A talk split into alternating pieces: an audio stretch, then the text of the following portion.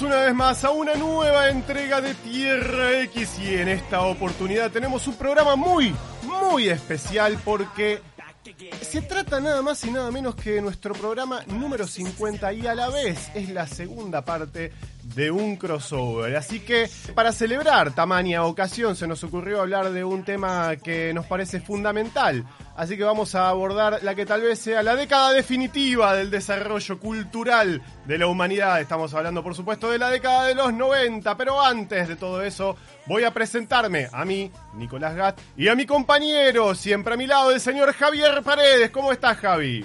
¿Cómo estás, Nico? ¿No será mucho lo de la década definitiva para el mundo? No será poco, No será tal vez. Me parece que me, Sí. tal vez me quedé corto. Puede Eh, ser, puede ser. Todo es posible. Eh, hay manera de defender eh, cualquier postura. Yo creo que, yo creo que sí. Este, mm, vamos a ver por qué, Sí. eh, por qué es la, la década más importante para la historia de la humanidad. Eh, creo que es una década que ha sido injustamente injuriada. Y ahora vamos a hacer un poco de revisionismo Sí. y vamos a ver que no todo fue tan malo como se lo recuerda. Pero antes de eso, voy a presentar a nuestros dos invitados que vienen desde las tierras de engrapados. Por un lado tenemos al señor Enzo Tedesco. ¿Cómo estás, Enzo? Todo muy bien, muy contento de estar otra vez acá, por segunda vez ya en el podcast, así que Segunda vez que lo tenemos acá. Sí, señor, para ver esta época maravillosa, esta época formativa para nosotros, ¿no? Sí, que, señor. Sí, que señor. fueron los 90. Exacto. Y por otro lado tenemos a, a la otra pata de, de este gran podcast que es Engrapados, que hace su primera aparición en Tierra X, el señor Marcelo Orosa. ¿Cómo estás, Marce? Bueno, muchachos, ¿todo bien? Muy contento de, de estar aquí, finalmente en la Tierra X. Y sí, lo- los 90 son la década definitiva para absolutamente todo. Sí, señor. O sea, tenemos Sí, los, los mejores cómics de la historia, tenemos los mejores mangas de la historia, tenemos Jurassic Park, así que Game Over. Ya está, fin. tenemos el debut de Juan Román Riquelme, ten- tenemos todo. En los 90 ya, ya está. ¿Qué El tenemos? uno a uno. El Lo 1 a que- 1, lo que Mar- quieras. Maju- María Julia del Sogaray, tenemos a Menem en una Ferrari, tenemos Parripollo, tenemos Track.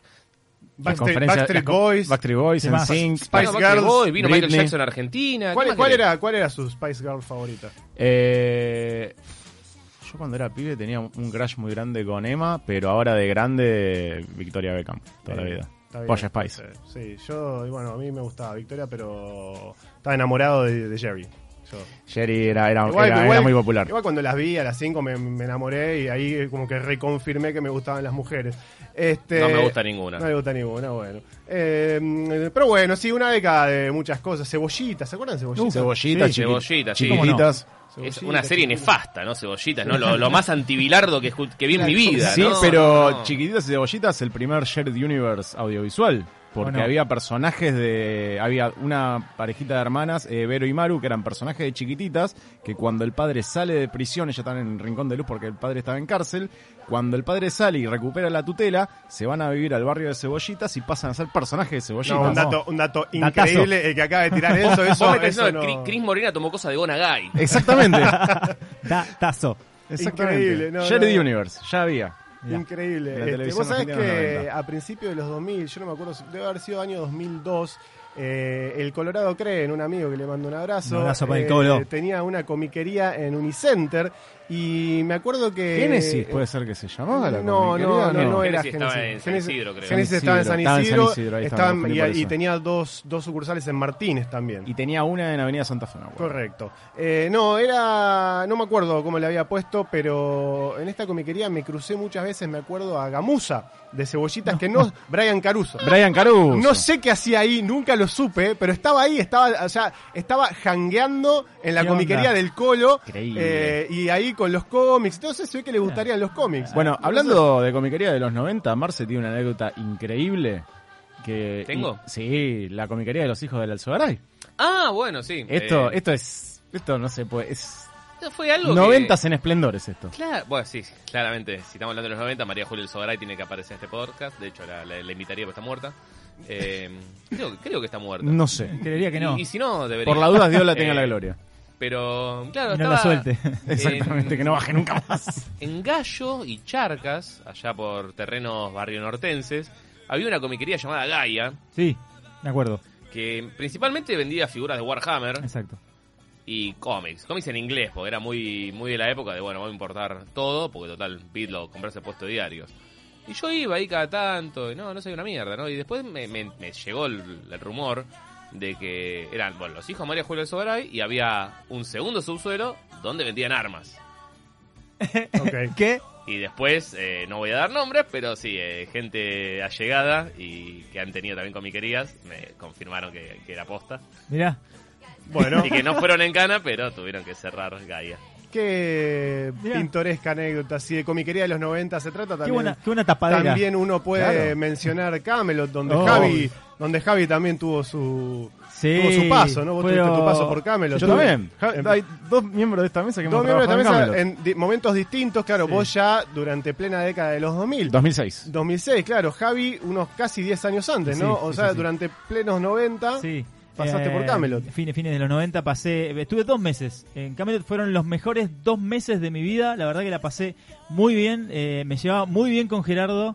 Eh, es, un, es algo que recuerdo con mucho cariño. Bueno, no. Todo eso, no, no, no, no, estoy siendo un poquito irónico porque la pasé como el- no, es que la pasé tan mal, pero era un pelotudo el, el- el dueño de Camelot, Gerardo, así que sí, Le mandamos un abrazo a Gerardo. que se vaya a la concha de su Javi madre, estuvo, Sí. Javi estuvo, Sí, Javi estuvo dos, dos, dos veces en Camelot, Enzo estuvo un, Un día. día. Bueno, es una gran historia también. más. Muy bien. Este, pero bueno, vamos a Te felicito, loco. Gracias. Vamos a dejar eh, esa anécdota para otro día y vamos a hablar un poco entonces de los 90. Específicamente, en esta oportunidad vamos a hablar, por supuesto, de los cómics de los 90. Em, los cómics de los 90, referido específicamente a lo que tiene que ver con superhéroes, porque si hablamos de cómics de los 90 ha habido cosas que me parece que son indiscutiblemente de un nivel artístico muy Sí, grande. Uno puede obvio. hablar de, no sé, por ejemplo, em, Madman de Mike Allred, que es fuera de Marvel y DC. Uno puede hablar, ya yéndose para otro palo completamente distinto, de 8 Ball de Dan Klaus, que es también espectacular. Eh, hay Pri- mucha... Preacher. Todo vértigo. Preacher, todo vértigo, digo, Claro. todo... Hay, hay un- Astro City ya había arrancado. Astro Sí, City, claro, en los noventoso 90 hasta las también. Tuvo Eh, eso está capaz un poco más emparentado porque uno mm, sigue hablando más de, de superhéroes, ¿no? Son cosas que de alguna manera eh, se desprenden de Marvel y DC porque obviamente están hechos con Marvel y DC en mente, ¿no? Astro City, por Sí. ejemplo. Obviamente. Eh, o cuando uno habla de Supreme, de, de Alan Moore, eh, Supreme. en fin, eh, to- son todas cosas que son válidas para mencionar en este programa. Pero vamos a hablar concretamente de Marvel y DC porque es lo que mucha gente recuerda como una década infame, la década de los 90. Y ya Injustamente. y ahora vamos a ver que es un poco injusto esto, pero vamos a ver por qué sucede. Ya en el programa, en el especial número 2 de Engrapados, estuvimos hablando concretamente sobre Marvel vs. DC, DC vs. Marvel, el crossover por excelencia de la década de los 90. El, el, el, cumu- el sumum del pochoclo. ¿no? Es una cosa. Tipo, no se puede ser más pochoclero que La eso. charla de recreo absoluta. No se puede ser más pochoclero que 100%, eso. o sea, sí, es la charla de recreo, así que si no lo hicieron, recomiendo que vayan a escuchar el especial número 2 de Engrapados eh, y luego vuelvan a, ex- a escuchar este programa, en el que, como decía, vamos a hablar sobre la década de los 90. ¿Qué pasa, Javi, durante la década de los 90? Comienzos de, de la década de los 90. ¿De dónde venimos? Venimos de una década de mucha vanguardia, Sí. mucho autor extranjero que viene a, a romper un poco el molde, a contar Sí. cosas distintas. Watchmen, Dark Knight Returns, Sí. eh, Killing Joke, eh, Man of Steel. Bueno, Man Sí, of sí. Steel no era, no era un, británico, pero un- no importa. un salto enorme de calidad. Pero eh, Byrne creció en Inglaterra. Byrne cre- británicos. es bri- Byrne es británico. Sí, es británico. creció, Byrne. Creció en y Canadá. en, Can- en Canadá. En Canadá claro, creció, pero está. nació en Inglaterra. Nació en- bueno, entonces también, entonces también Cuenta, vale, cuenta, cuenta. Este, Sí, Para la estadística cuenta. cuenta. Este, mm, tenemos, bueno, tenemos un montón de, de cómics que cambian para siempre el paradigma de lo que es el superhéroe. Sí. Y Sí. en los 90 un poco se empieza a, de alguna manera, em, querer duplicar eh, la fórmula Diga- con éxito Di- diverso. Digamos que todo venía bien hasta que la nación de Image atacó. Por ejemplo, Eh, sí señor. tenía- Igual, igual para mí viene antes que Image. Sí, pero, pero, pero pará, pero el batacazo es Image. El batacazo El de batacazo es Image, pero ya ve- toda la- todo el tema, otra cosa que sufre mucho el cómic de superhéroes en los 90 es este tema de el, eh, el mercado especulativo, Sí, porque la- también la burbuja es- la burbuja de, de guita, porque es la primera vez que se empiezan a subastar cómics como ejemplares de Action 1 o de Sí, Detective sí, 27 sí, sí. por cantidades impresionantes, y ahí es cuando ya tipo se empieza a decir, ah, bueno, tipo los números uno garpan y gente que estaba especulando con el Bitcoin de ese momento, que eran las tarjetas, las tarjetas de béisbol, Claro. dijeron, cuando ya ese mercado se estaba agotando, empezaron a ver a los cómics y bueno, y los publishers eh, acompañaron, tipo, o sea, las tiradas de X-Men 1 de Jim Lee que era una locura, Sí. las tiradas de X-Force, Sí. las tiradas del Spider-Man de McFarlane, Sí, sí, que sí. Ahí, ahí se empieza a gestar todo el, el bardo que está ya... Tener una serie Claro. por personaje para poder sacar un número uno nuevo.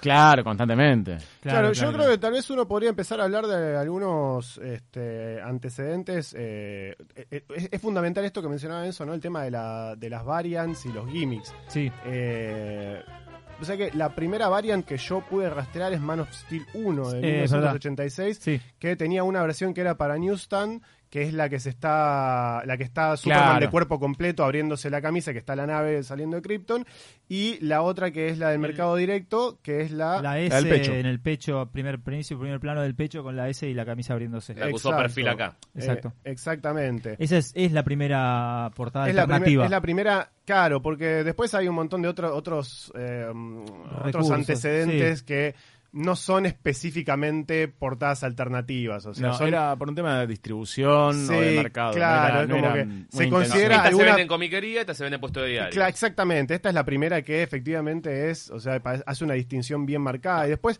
tenemos en Marvel, por ejemplo, la de eh, la boda de Spider-Man, que es del 87, que tiene también la newsstand que tenía Spider-Man con Mary Jane eh, en el frente y en el fondo tenías a los enemigos de Spider-Man Sí, peleando contra, creo que era Capitán América, Wolverine, Daredevil y no me acuerdo si había alguno más. Y la otra, que era la que estaba eh, Peter y Mary Jane. Y en el fondo estaban todos los personajes secundarios de, de Spider-Man, Sí. básicamente. Ahí tenemos dos antecedentes. Eh, y la primera gimmick que, que pude rastrear fue la de, eh, de Tick 2. que- Ah, qué gloria de sí. de, de New England Comics que, eh, que tenía un recuadro que estaba recortado en, en la portada tenía estaba tenía un recuadro y vos podías ver podías claro y vos podías ver el- la cara del personaje en la primera página. Pero Claro, pero no todas tenían ese recorte, algunas venían con la portada completa, entonces eso era como una portada una porta- portada alternativa, que claro, eh, el, o sea, era portada alternativa y, Y gimmick. gimmick. Claro. Y el gimmick, claro, uno lo piensa y en, un- en una editorial como New England Comics, con un personaje como The Tick, y decís, y bueno, claro, a ver, estos tipos están compitiendo con Marvel y DC y tienen que de alguna manera eh, resaltar cuando vos entras a comprar un cómic. Y bueno, no, parece que no era una, una mala manera de resaltar.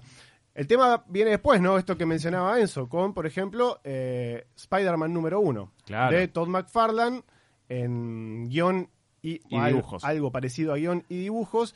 eh, y que esta venía con una portada que era Silver Foil. Oh, Eh, esa fue la segunda tirada. Cuando sa- sale la primera tirada, que se agota. La y- segunda es, es dorada. la segunda es dorada y creo que la tercera es plateada. No, la primera es plateada. ¿La, la primera no es común? Tipo, no tiene la nada. primera tiene las dos. Ah, Tiene ¿salieron común, las dos? me- es- que estoy bastante seguro que salieron las dos. Ok. Que salieron común Sí, y la plateado. plateada.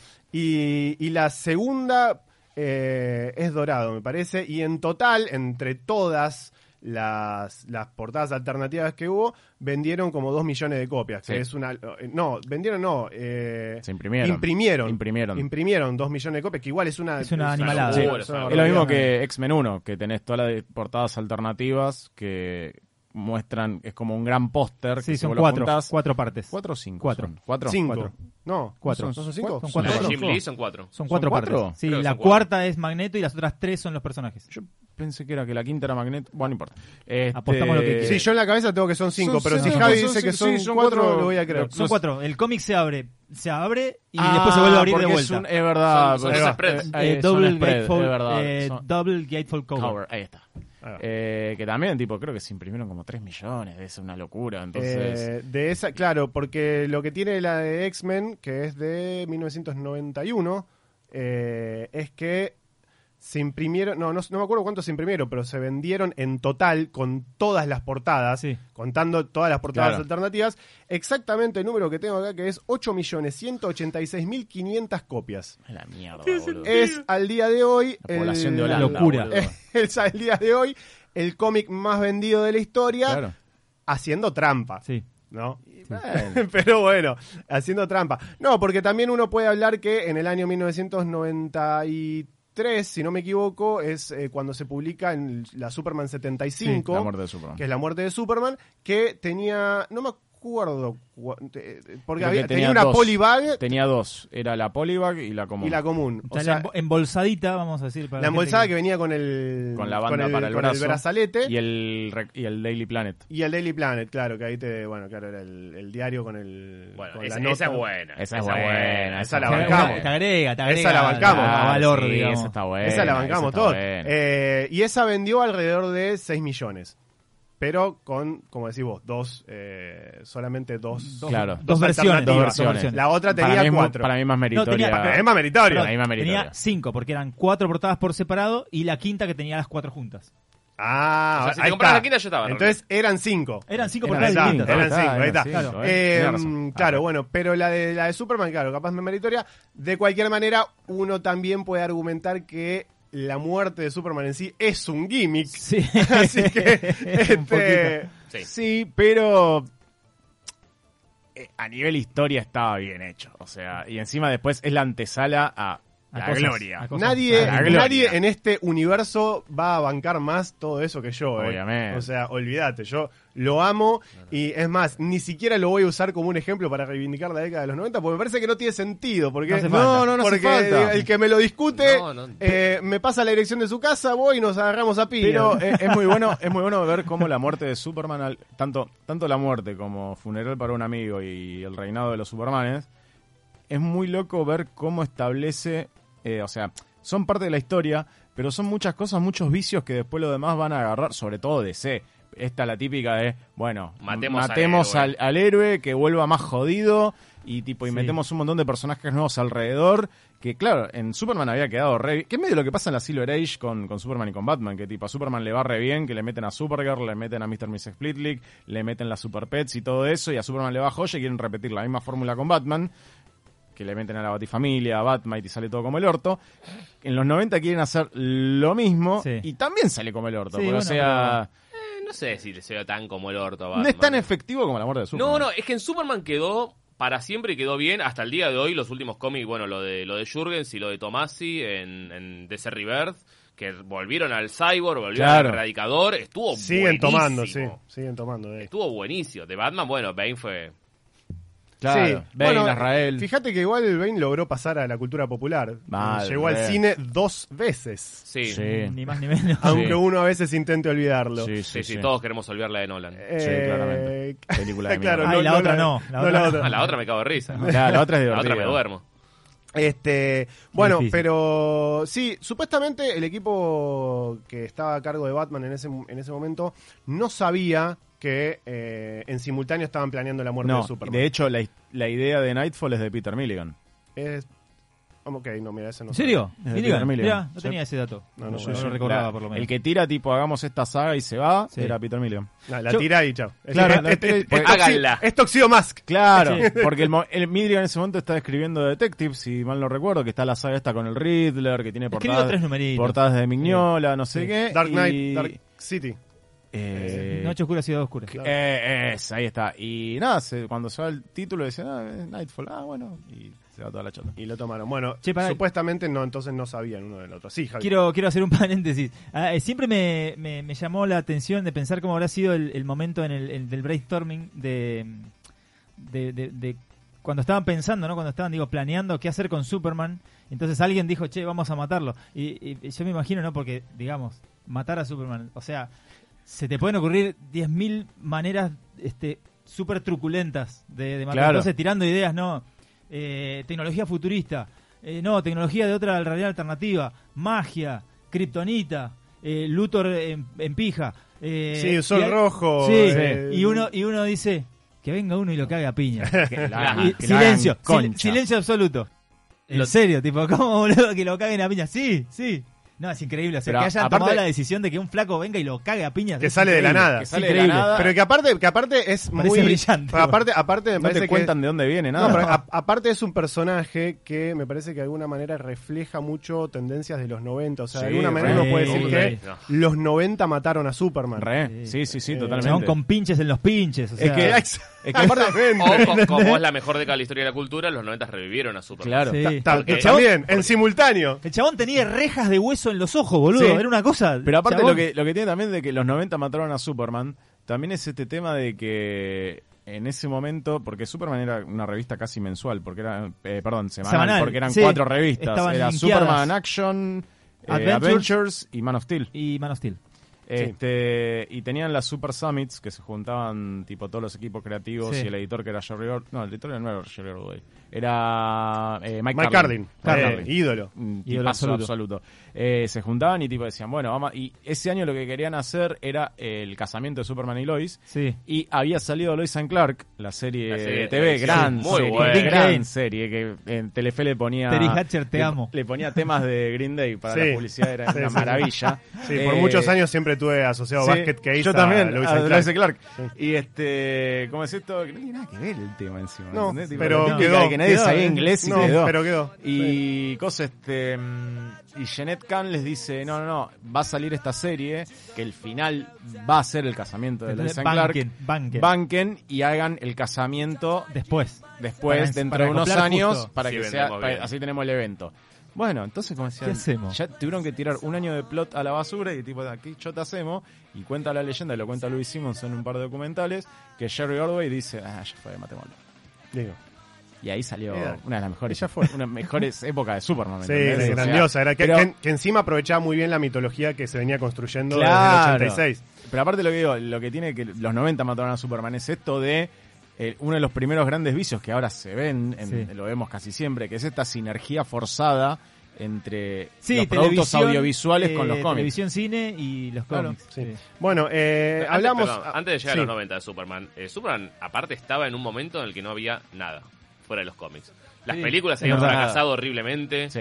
Eh, las últimas son una verga insoportable. Eh, Sí. la, la última serie de televisión, la que había escrito Wolfman, ¿cómo se llamaba? La de Ruby Spears, La de Ruby Spears, también había sido muy buena, pero Ah, había serie sido animada. ya intrascendente. en el ochenta y pico, había terminado y habían, Sí, no duró mucho. habían tampoco. años que, que no salía nada de Superman. No, estuvo, estaba en la serie de Superboy a principios de los 90. Sí, la Superboy. live action. Eh, Por Dios. sí. Pero lo que yo le decía a Nico hace, un, hace unas semanas, tipo así charlando, le dije, creo que la muerte, o no sé si te lo dije a vos, pero que esa época de Superman para mí es muy grosa porque los cómics solamente bancaban todo. Porque vos tenías, eh, tipo, tenías la muerte de Superman y tenías la línea de muñecos de Kenner, tenías los videojuegos, tenías merchandising, o sea, y era solamente el cómic. Basado en el cómic. No sí. había nada. O Sí, sea, y de hecho, el, el- de hecho, el videojuego de la muerte y el regreso de Superman es juegazo. el mejor El es videojuego. increíble. Juegazo. el- es, es el mejor videojuego de Superman y lamentablemente el último El gran último juego de Superman que de Superman. tuvimos. Sí. Porque aparte también vos pensás que... Yo banco un poquito el de la película de Superman Returns. Ha- Había eh. muy buenas intenciones, pero la ejecución final no, mala, era buena. Pero la idea de que Superman no tenga barra de vida y que Eso sea sí. la ciudad. Eso estaba muy bueno. Es buenísimo. Sí, y de hecho, y, te- y también eh, tenía, sacaba mucha inspiración de, de Superman en el exilio, peleabas con Mongul, eso, Sí. eso está, o sea, por Ah, eso había una muy buena intención, Pero, se quedaba a mitad de sí, camino. Y los sí, juegos de la serie animada tampoco estuvieron buenos. No, No, eso es más, más- no, más no, complicado. Pero bueno, pero entonces hablamos de, eh, de los gimmicks y todo esto. Bueno, este tuvimos también, mira, acá tenemos en la mesa tenemos varias para, para recordar. Tengo una que creo que fue la primera que tuvo relieve, que es la Silver Surfer 50, que está. Sí. El Silver Surfer está plateado y además está con relieve, ¿no? Volando ahí, viniendo hacia el lector y atrás lo tenemos a Thanos.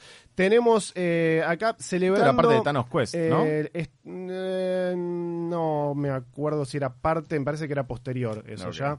Eh, es, en ese número te contaban, me acuerdo, la historia del padre de, de, de Norrin Red. Estaba, estaba bueno el número de Jim Starlin.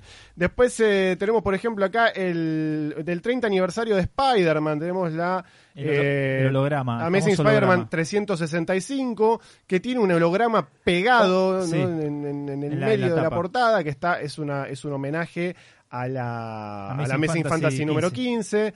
Eh, y tenemos acá, por ejemplo, también celebrando el 30 aniversario, aunque esta te- celebraba el aniversario de la Amazing Spider-Man número uno, ¿no? De la Sí, Amazing 15. eso robaron un montón. Ah, es como sí, que tuvieron dos 30 aniversarios en un, en un año más o Sí, menos. eh, Los hijos de puta. Y esta, vos sabés que yo con esta tengo una, una, una historia personal. Fue posiblemente la primera, o una de las primeras portadas de cómic de Spider-Man que recuerdo haber visto, porque yo tenía para esta época, no sé, 5 o 6 años, y la tenían en una juguetería que ya no existe, que estaba en Belgrano, que se llamaba Pity Dan, que era la única juguetería que yo conocía en Buenos Aires que vendiera, Historietas. no, figuras de Marvel. Ah, mirá. Vendían No había figuras de Marvel, vendían figuras de Marvel. Ahí fue donde durante muchísimo tiempo, que par- yo lo recuerdo como décadas, debe haber sido dos meses, pero durante, durante mucho tiempo insistía, le insistía a mi vieja para ir para que me comprara un Spider-Man, porque no, no era normal encontrar No, una no figura de era-. Spider-Man en ese momento. Yo el muñeco de Spider-Man que tuve también tenía 8 o 9 años y era el de la línea de la serie animada. Claro, Claro, bueno, yo también. tuve, yo tuve eh, el anterior, que era el de, de Marvel una Super Heroes. Marvel Super Heroes, sí. Este, bueno, en esta también, la portada, están Spider-Man y Venom peleando con un fondo dorado medio holográfico. Sí. Y si te fijas, el valor 3.95, Una en una época que Lo que salen los cómics ahora. los cómics de Spider-Man, bueno, los cómics de esa época estaban 1.25. Sí. Ah, Es una Es un, pero y está bien, qué sé yo, tendría un par de páginas más, pero es una, una, barbaridad. Este, mm, bueno, estos son ah, algunas de las cosas que después se terminaron degenerando, ¿no?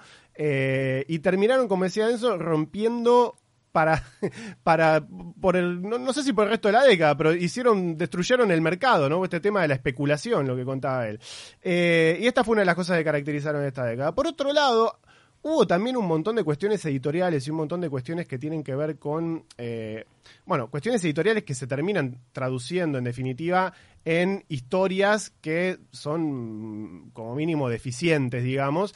Y yo creo que un caso particular uh, que, que es emblemático, porque uno puede hablar de un montón de cosas, pero estábamos hablando de Spider-Man. Creo que Spider-Man es absolutamente emblemático de la década de los 90 y de todo lo que estuvo mal en los cómics de superhéroes Sí, señor. de, de la década de los 90, porque tuvimos la infame eh, saga del clon, ¿no? Empieza Spider-Man ya en la década, ya empieza con, eh, empieza con Venom, Carnage, Maximum Carnage. Yo Eh, banco, la banco, está bueno. Yo la banco. Yo también la banco. la banco, banco Quiero que quede Carnage. claro que yo también la banco. Yo la leo y yo puedo reconocer todo lo que está mal, que es casi todo, pero me Sí, encanta. Y qué juegazo también. Eh, Y qué juegazo. juegazo, qué Juegazo. juegazo. Aparte, voy a decir que de Mateis, que era uno de los guionistas, realmente Son los mejores issues, lo- son los mejores números y él realmente le ponía ganas. Eh, bueno, entonces, eh, la saga del clon, que originalmente iban a ser seis números, Sí, señor. y terminaron siendo más de cien- entre 100 y 150. Fueron no como sé. dos años de publicación. Fueron dos Sí, años. es un montonazo. Eh, Demasiado. Claro, que Sí. em- Era una arranca. joda y quedó, ¿viste? No. Sí, O sea, son los sándwiches de miga, eso, ¿viste? sí. Que le ponen cualquier poronga, Sí. tipo banana. Arranca, y palmito. arranca a fines, a fines del 94. Eh, Spider-Man en el 93 vendía alrededor de 600.000 copias en promedio por número. En el 94 Igual, cae a ¿cuántos, cuántos, ¿Cuántas series matarían por tener esas, esos números No, no, ahora? no. Ni hablar, ni O hablar. sea, hoy Sí, tipo hablar. tenés se- 600k de ventas No, y eh, a ver, te también. están eh, chupando la pija. En los boludo. 90 O sea, estamos. Bailás, bailás en pija Mal. en Madison Square No, Garden. A ver, en los 90 estamos hablando en la última, bueno, la única década de la historia de los cómics que te podías hacer millonario haciendo cómics. Sí, tal cual. O sea, bueno, eh, Robert Kirkman nos demostró que todavía se puede. Claro, pero mm, Robert Kirkman no lo hizo solamente haciendo cómics, lo hizo haciendo una franquicia que después pasó a la televisión, videojuegos, Tal cual. etcétera. Pero acá esto, de- cuando hablamos de Liefeld, hablamos de McFarlane, bueno, Sí. McFarlane después hizo los muñecos. Sí, pero McFarlane es un caso aparte porque se, que- Sí, sí, se, sí. se transforma en empresario. Pero, hablar de los juicios, McFarlane, que lo- es lo más divertido que Claro, pero en definitiva, a lo que voy es que Comer demanda. se manejaban números millonarios Sí. eh, en la industria del cómic y eso hoy no sucede. Tal cual. Eh, como decía, en el 94 cae de 600.000 copias en promedio a 350.000 y eh, en, el 90 y- en, el, en el año siguiente a 235.000. Porque la gente se empezó a hinchar las pelotas de esta, de esta saga que no terminaba nunca, que arranca a fines del 94, que básicamente lo que hacía era traer del pasado este clon que había quedado olvidado luego de la saga del clon original eh, y decir, che, bueno, me parece que en realidad el Peter Parker que estuvimos viendo todo este tiempo Era el clon. era el clon. Sí, porque es esta, esta tendencia de mierda que tienen los editores y los escritores de Spider-Man, que es que te dicen, Peter Parker no puede envejecer, ¿eh? Peter Parker tiene que ser un pibito que siempre le falte la guita y que sea medio boludo, pero que a la vez es Spider-Man. No puede envejecer. O sea, no, no, no se puede casar, no puede tener pibes, no, no, no Claro. puede. Gente no que puede- no vio Dragon Ball. Exactamente. No puede pasar estas cosas. O sea, que. Tipo, ah, sí, vamos a casar. Pero aparte, la misma gente que después te dice, no, bueno, ¿por qué se case Peter con Mary Jane? Y después te dicen, no, no, no, no, no, no, tipo, lo Que tenemos. se separen, que se, que se se muera, separen. que se muera Entonces, alguien. busca- siempre está este tema del mefistazo, tipo, siempre hay, buscan mecanismos raros dentro de la continuidad como para hacerle un retcon o un reboot. Es como que Spider-Man es como el, el- el personaje más desea dentro de Marvel porque siempre, viste, tiene que tener como un reboot cada que cantidad de años porque tiene que ser un pibito. En el, en el mal sentido. o sea, En el mal sentido, en el mal sen- sentido En el peor sentido Pero, posible. aparte, o sea, por, por edad, ¿no? Spider-Man se lo asocia mucho a este tema de que, no, Spider-Man es Spider-Man que está en el colegio. Pues sí, está bien, hermano. Dejó el colegio hace 40 años de publicación. Sí, claro. Sí, pero los X-Men también, y nunca sufrieron esto. Los X-Men empiezan a ser los X-Men a los 15 años también. Pero y no se comieron el pijazo de, de Spider-Man. De... Los X-Men lo chamullan más. Este, Claro, pero en Spider-Man es más Claro, pero el crossover de los X-Men fue con los Teen Titans. Porque Claro. estaban en el rango etario. Los, gran, los grandes, la Pero Liga de también- la Justicia son los Avengers. Pero ahí. también porque eran los dos títulos más vendidos de la... la Y porque son los más grosos, ¿qué querés que haga? Bueno, eh, la cuestión es que Spider-Man entonces eh, se empieza a estirar esta saga. Hasta el infinito. Esta saga que iba a durar seis números. Este y, y bueno, era el eh, originalmente el editor en jefe era Tom DeFalco, que lo despiden como, como editor, editor en jefe y ponen cinco editores en jefe Sí. para que cada uno se encargara de una. Cada, cada de- hijo de, puta ahí, ahí. Claro, de una, de una franquicia dentro de, dentro de Marvel. Eh, y el departamento de marketing quería para Spider-Man algo como lo que se estaba haciendo en Age of Apocalypse, que eh, en un momento habían cambiado lo- los títulos Sí. ¿no? Eh, de, de, ca- de cada título de X-Men. Y lo que quisieron hacer fue en un momento cambiar, eh, ponerle a todos los títulos de Spider-Man Scarlet Spider, porque Claro. había vendido Claro. bien.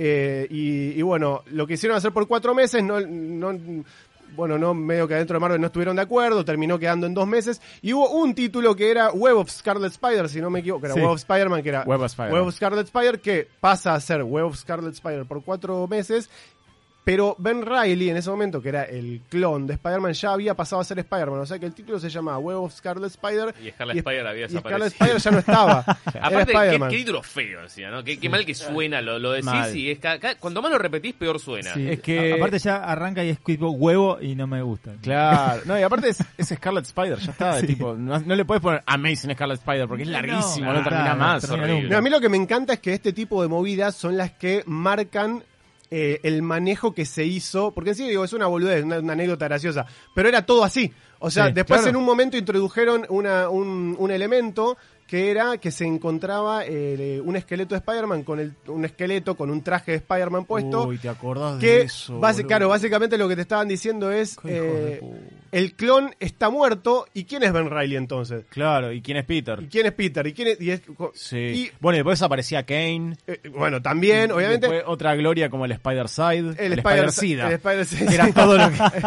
resume todo lo que era esta etapa, ¿no? El- el- un- y todo y todo eso quedó en la nada en la nada misma pues se perdía en una trama eterna que se diluía que todo el Sí. tiempo agregaba personajes como eh, Scryer y el, el Eh, Judas eh, cómo era Judas Traveler, era. Judas Traveler. Después- estaba, acordar, después boludo. estaba el, el- Perdón, el Jackal. perdón, Eh, el- el- aparece un clon de Gwen Stacy que Sí. tiene onda con Ben Reilly en un momento. Sí. Eh, después, bueno, toda, y después no, es todo un plot de Norman Osborn. Qué hijo de puta. Al final tuvo un plan de Norman Osborn y que igual te voy a decir que a mí el final de la saga de clones es lo que más me gusta.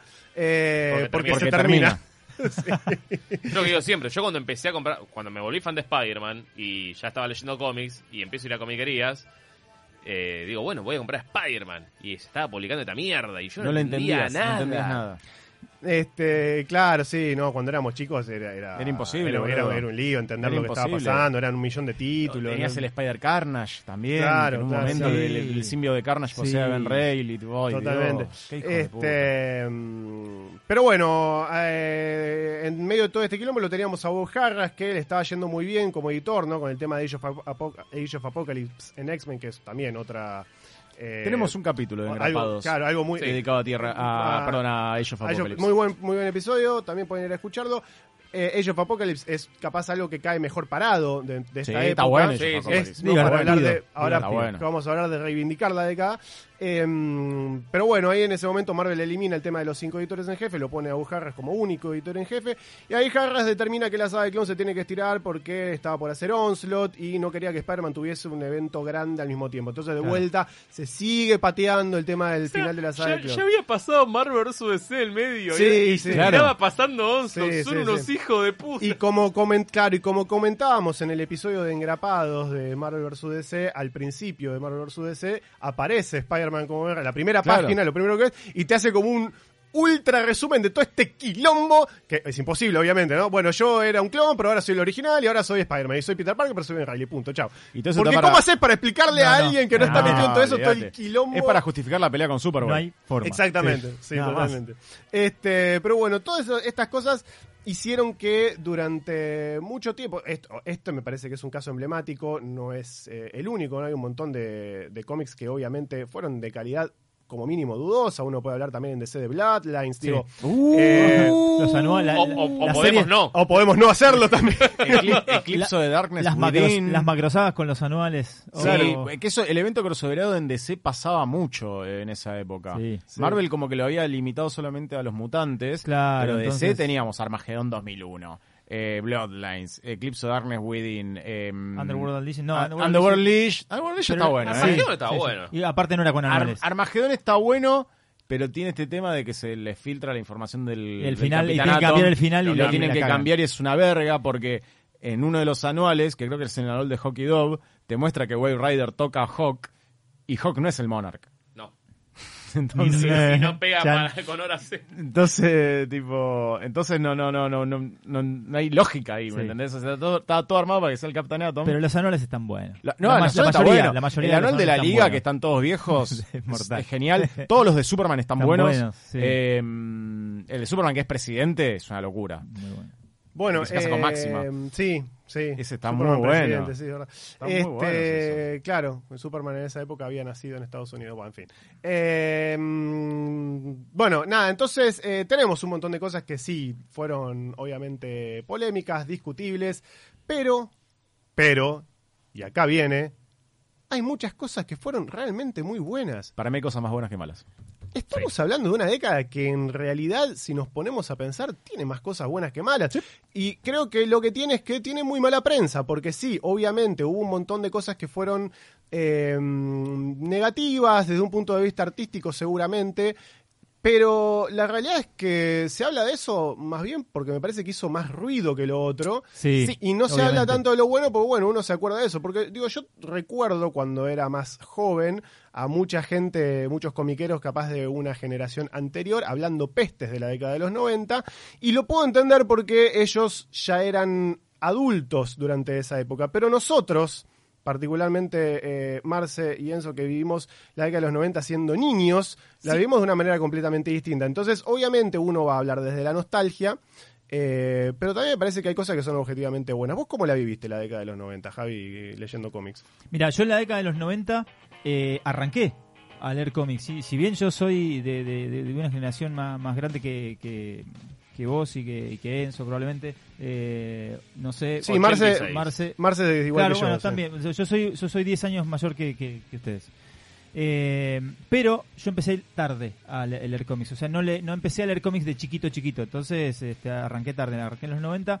Y, y entonces aga- agarré. eh, como lector, yo era medio, medio como un niño, ¿no? Era como un chabón que estaba, te- te- tenía, ya era adolescente pero y, y tirando a grande, pero mm, pero estaba empezando a, meterme. Entonces, eh, los 90 para mí fueron mi inicio. Yo me arranqué con, con las cosas de los 90, entonces me pegó de lleno todo, todo me pegó de lleno y me, me- me- y me pegó muy bien, digamos. O sea, todavía no tenía la capacidad de discernir lo bueno de lo malo, o, o no, no me había creado un criterio, entonces todo lo que me venía eh, me parecía maravilloso. Aparte creo que como adolescente todavía estabas un poco dentro del... El- del target. Del Sí, target, totalmente. Eh.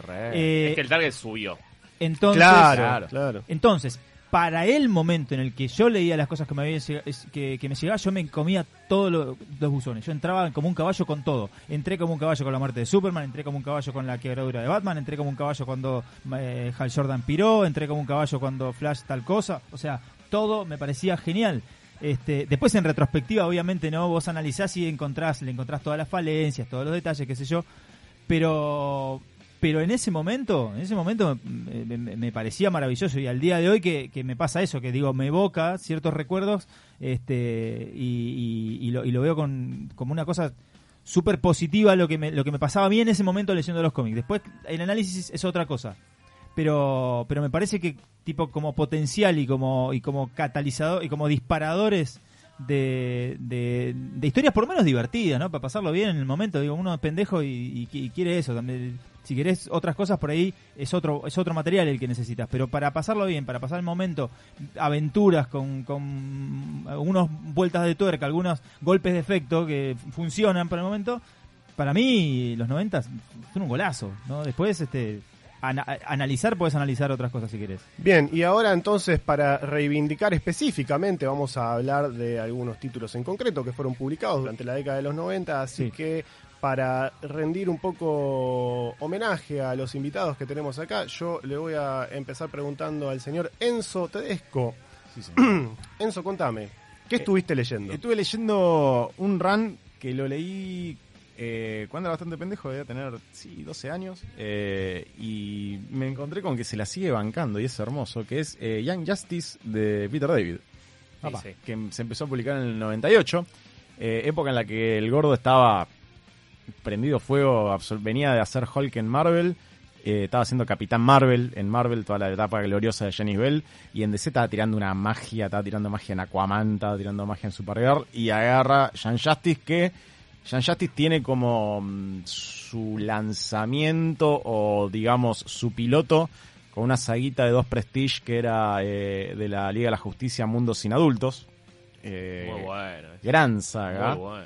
que lo que contaba era que hay un villano que se llama Bedlam, que es un nene que adquiere poderes de alterar la realidad, eh, que el chaboncito dice, bueno, voy a hacer una tierra sin, sin adultos, y ahí todo, se quedan todos los niños en una tierra y quedan todos los seres, todo- todos seres de menos de 18 años, y ahí hay un team up entre Superboy, eh, Impulse y Robin, para justamente bajarlo a este pibito. Y ahí se da tipo la, la génesis de lo que es Young Justice, que después tipo lo lanza a cargo con David en guiones. Eh, y la verdad es muy divertida, es muy divertida. Fíjate que Como- cuando presentaste ¿no? el título, tiraste tres títulos más de la, de, la, de la época también que son gloriosos. Claro, O sí. sea, mencionaste Aquaman, también de Peter David. una locura. digo, Aquaman de Peter David es un autor clave para mencionar de esta época, que hizo un montón de cosas, están buenísimas. Mencionaste Captain Marvel eh, con Jenny Bell, que es alucinante. locura. Y ¿cuál más dijiste? Hulk. Eh, Hulk. Bueno, Hulk y bueno, y la. JLA. Bueno, tran- tranqui. Y la JLA, que la JLA de Morrison en ese momento estaba prendida a fuego Ya mal. solo con eso podemos cerrar el programa e irnos. Tal cual, Ya, re. ya- ya está, reivindicados los 90. Ya está. Eh, este, ¿qué, ma- qué- qué más hay? De hecho, Aquaman de Peter David no solo es eh, un buen run, sino que es el run definitivo de Aquaman durante... sí, O sea, sí, vos sí. decís, ¿Cuál es el mejor Aquaman? Todo el mundo decía el de Peter David Y después y, quizás el de- y Geoff Jones. Sí, y, ser, y después sí. tenés la época... Personaje muy, muy bastardeado, lamentablemente. Después tenés la época de los 60 cuando dibujaba Ramón Afrado, Nick Cardi, que eso está Sí, bueno, que está, la, Silver Age, que está la muerte de, Arthur Jr. Estuvo, estuvo buena. Eso está muy bien. Sí, a ver, también con Aquaman está bueno mencionarlo porque, eh, digo, es una década en la que DC nos hizo creer por última vez que los cambios eran posibles, ¿no? Sí, y Eh, que eran cambios buenos encima, porque para mí, mi Aquaman favorito, Aquaman barba, pelo largo y un Garfield Sí, en la mano. claro. Es un Aquaman que no le cabe una, es un Aquaman más Namor también, ¿me entendés? Sí. Es como, eh, eh, de hecho, pasa mucho en, en la liga de Morrison que Aquaman está, está siempre remarcando, yo tengo un montón de quilombos en el mar, o sea... Piensen que yo, tipo, domino tres cuartos del planeta. Claro. Me chupa tres huevos si vienen los marcianos blancos, ¿me entendés? Dice, Claro. yo tengo que pelear contra Cthulhu una vez al año, la concha de tu madre. Es como, me chupa, no, no me importa, ¿me sí. entendés? O sea, sabemos tan poco del mar como del espacio. en exacto, definitiva. exacto. Así que- Entonces, y Aquaman, viste, es el rey de todo eso. Entonces, Es como, le da, le da un cambio muy grosso. Y es como decís vos, tipo, la época en los que, en una época que sé, tipo, los cambios, este, eh, importaban, porque es como decís vos, eh, estos tres personajes que nombré, que eran, que son tipo los, los fundadores de Young Justice, lo tenías a Superboy, que era un Superboy completamente nuevo, porque hasta ese momento, hasta la muerte de Superman, para nosotros Superboy era Clark de pibito, Que, que para esa época ya no era parte que de, ya no esta, era canon. de esta continuidad. claro. Exactamente, estaba el Pocket Universe nada más para Claro. justificar a la Legión. Eh, y después, tipo, lo tenía lo tenías a Connor, que era el clon, tipo el clon punky de, de Superman, que la rompía toda, que no tenía los mismos poderes que Superman, tenía poderes que simulaban los poderes de Superman. Para mí el mejor Superboy. Toda la vida. No, no, Todo- no hay- no hay duda. Toda la vida. Está todo bien con John Kent, pero No, muy divertido. no en. Muy divertido en Super Sons. muy divertido en Super Sons, pero Ah, no, no, con John sí, perdón. no, Con no, John- con, con John está todo bárbaro. muy divertido en Super Sons, pero nada, ahora ya es Superman, así que ya está, no cuenta. Eh, sí, Bendis. Bendis la, Pasó con- Bendis. Bendis la recalcada concha de tu madre. No podemos tener nada. Hijo de remil puta. No podemos tener nada Eh, y este y después tenías a Impulse, que era el nieto. para Sí, sí, sí. Flashito. Flashito. Flashito. Qué lindo. Flashito, eh, Impulse, que era el nieto de, de Barry Allen, que venía del futuro, que aparece en, en el run de Marway de Flash, otro título de la. Bueno, de listo, la- cerremos el programa de otro, vuelta. otro No, no, no, claro. del cual no quería hablar porque me parece que es re obvio Claro. siempre. tipo que bueno eh. Flash Flash de Wade Starman Con de Mike Weringo, la concha de tu Claro. madre, es increíble. No, es lo más grande que hay. Claro, y, claro. este, y tenías a Robin, que era el eh, Tim Drake, que ya era el tercer Robin. El mejor El Robin. mejor el mejor Robin. El mejor. Que nace en el 89, que lo consideramos estado añadido a los 90. Pero no asume, no asume el manto hasta después. Claro.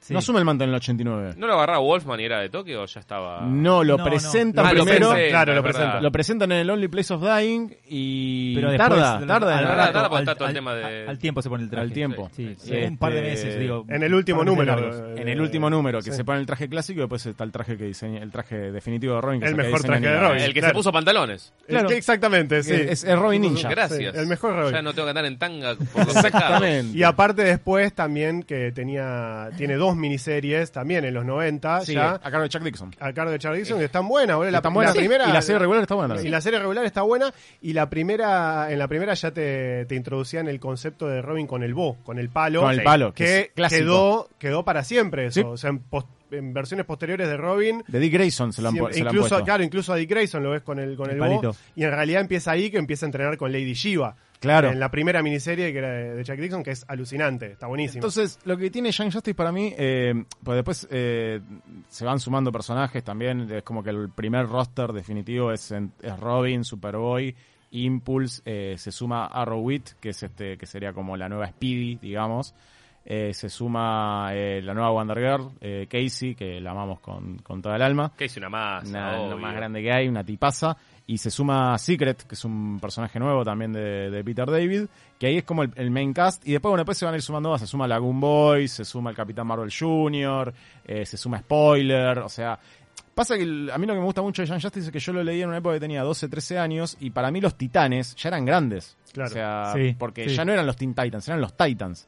Entonces, que era la época, bueno, que estaba bueno también, la época de Phil Jiménez en Titanes está buenísima, boludo. Sí, sí. Que está todo el tema, toda la saga de Tempest. Oh, qué, oh, oh, qué bien eso. OVNI, yo sé que estás escuchando esto. Edita. Sí, sí, sí, sí, por favor. Ya, edita esto. Eh, y también, y lo que tenía Young Justice eh, también es que si bien no podía, eh, el gordo David no podía hacer desarrollo de personajes con Robin, Tim, Superboy e Impulse, porque cada uno tenía su serie regular, el chabón que hacía, debe hacer desarrollo de personajes de retornado. Claro. Porque lo que tenía Young Justice es que tenías este equipo, pero a la vez lo tenía Red Tornado, que era como el preceptor, tipo de, de los pibes. Sí. Entonces, Red Tornado, que había estado apagado varios años y que lo rebotean los pibes, porque aparte es eso también, lo que tiene lindo Young Justice es esta idea de legado, que es como, bueno, ya no tenemos los héroes jóvenes porque los titanes ya son veinteañeros, vamos a crear unos nuevos jóvenes titanes, eh, tipo, ¿Y cuál es la base de operaciones? Happy Harbor, tipo la primera base de la Justice League. Es como, es esta idea de que tenía DC en los 90 del legado muy marcado, Sí. eh, que ahora ya se perdió No, no. completamente, no, No, pero- existe. Es a lo, a lo- que- es la peor pesadilla de Dan Didio. sí. Mal.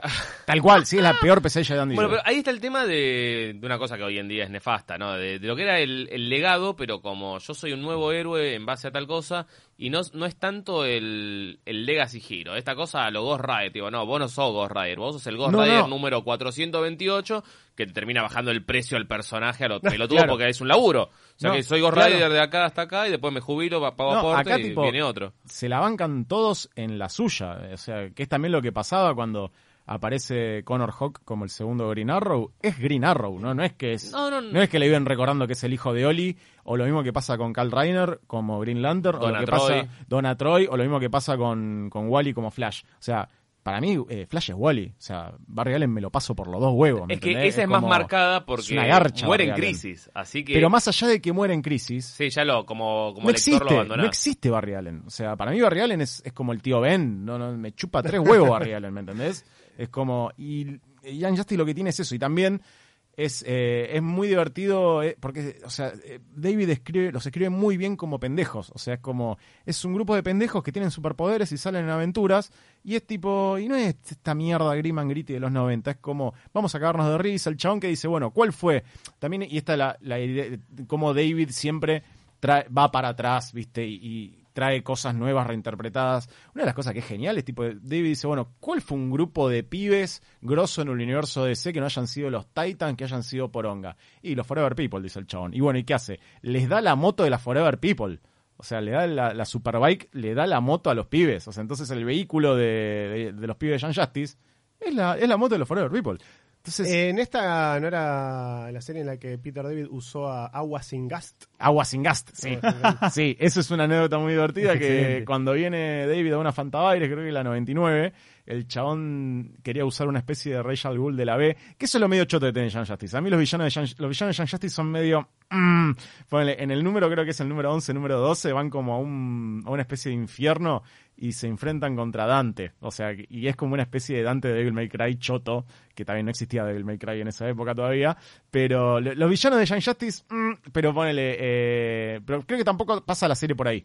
Eh, y bueno, lo que decíamos es, eh, viene David a una Fantabaires y el chabón este tenía quería usar como un Rachel Ghoul de la B y no tenía el nombre y un día van a comer y tipo alguien pide en la mesa pide agua sin gas en, para, para tomar y el chabón dice, ah, agua sin gas. Dice, suena medio árabe porque agua lo escribo como A-W-A, sin es pecado y gast. Hermoso. O gat, como Nico Agua Gat. sin gas, Este, claro. Entonces el chabón dice, al personaje le van a decir sin, que es pecado, ya está, agua sin gas, listo. Y hay un villano que se llama así. Sea, Increíble. Bueno, eh, Marce, contame vos, ¿qué estuviste leyendo? Bueno, voy a traer un nombre que ya sonó en la mesa, que es el señor Chuck Dixon.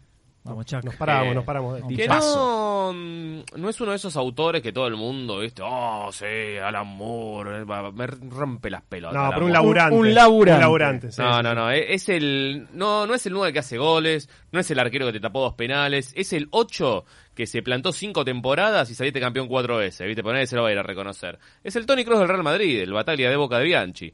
Es, Chuck Dixon es el alma del Batman de los noventas, básicamente para mí.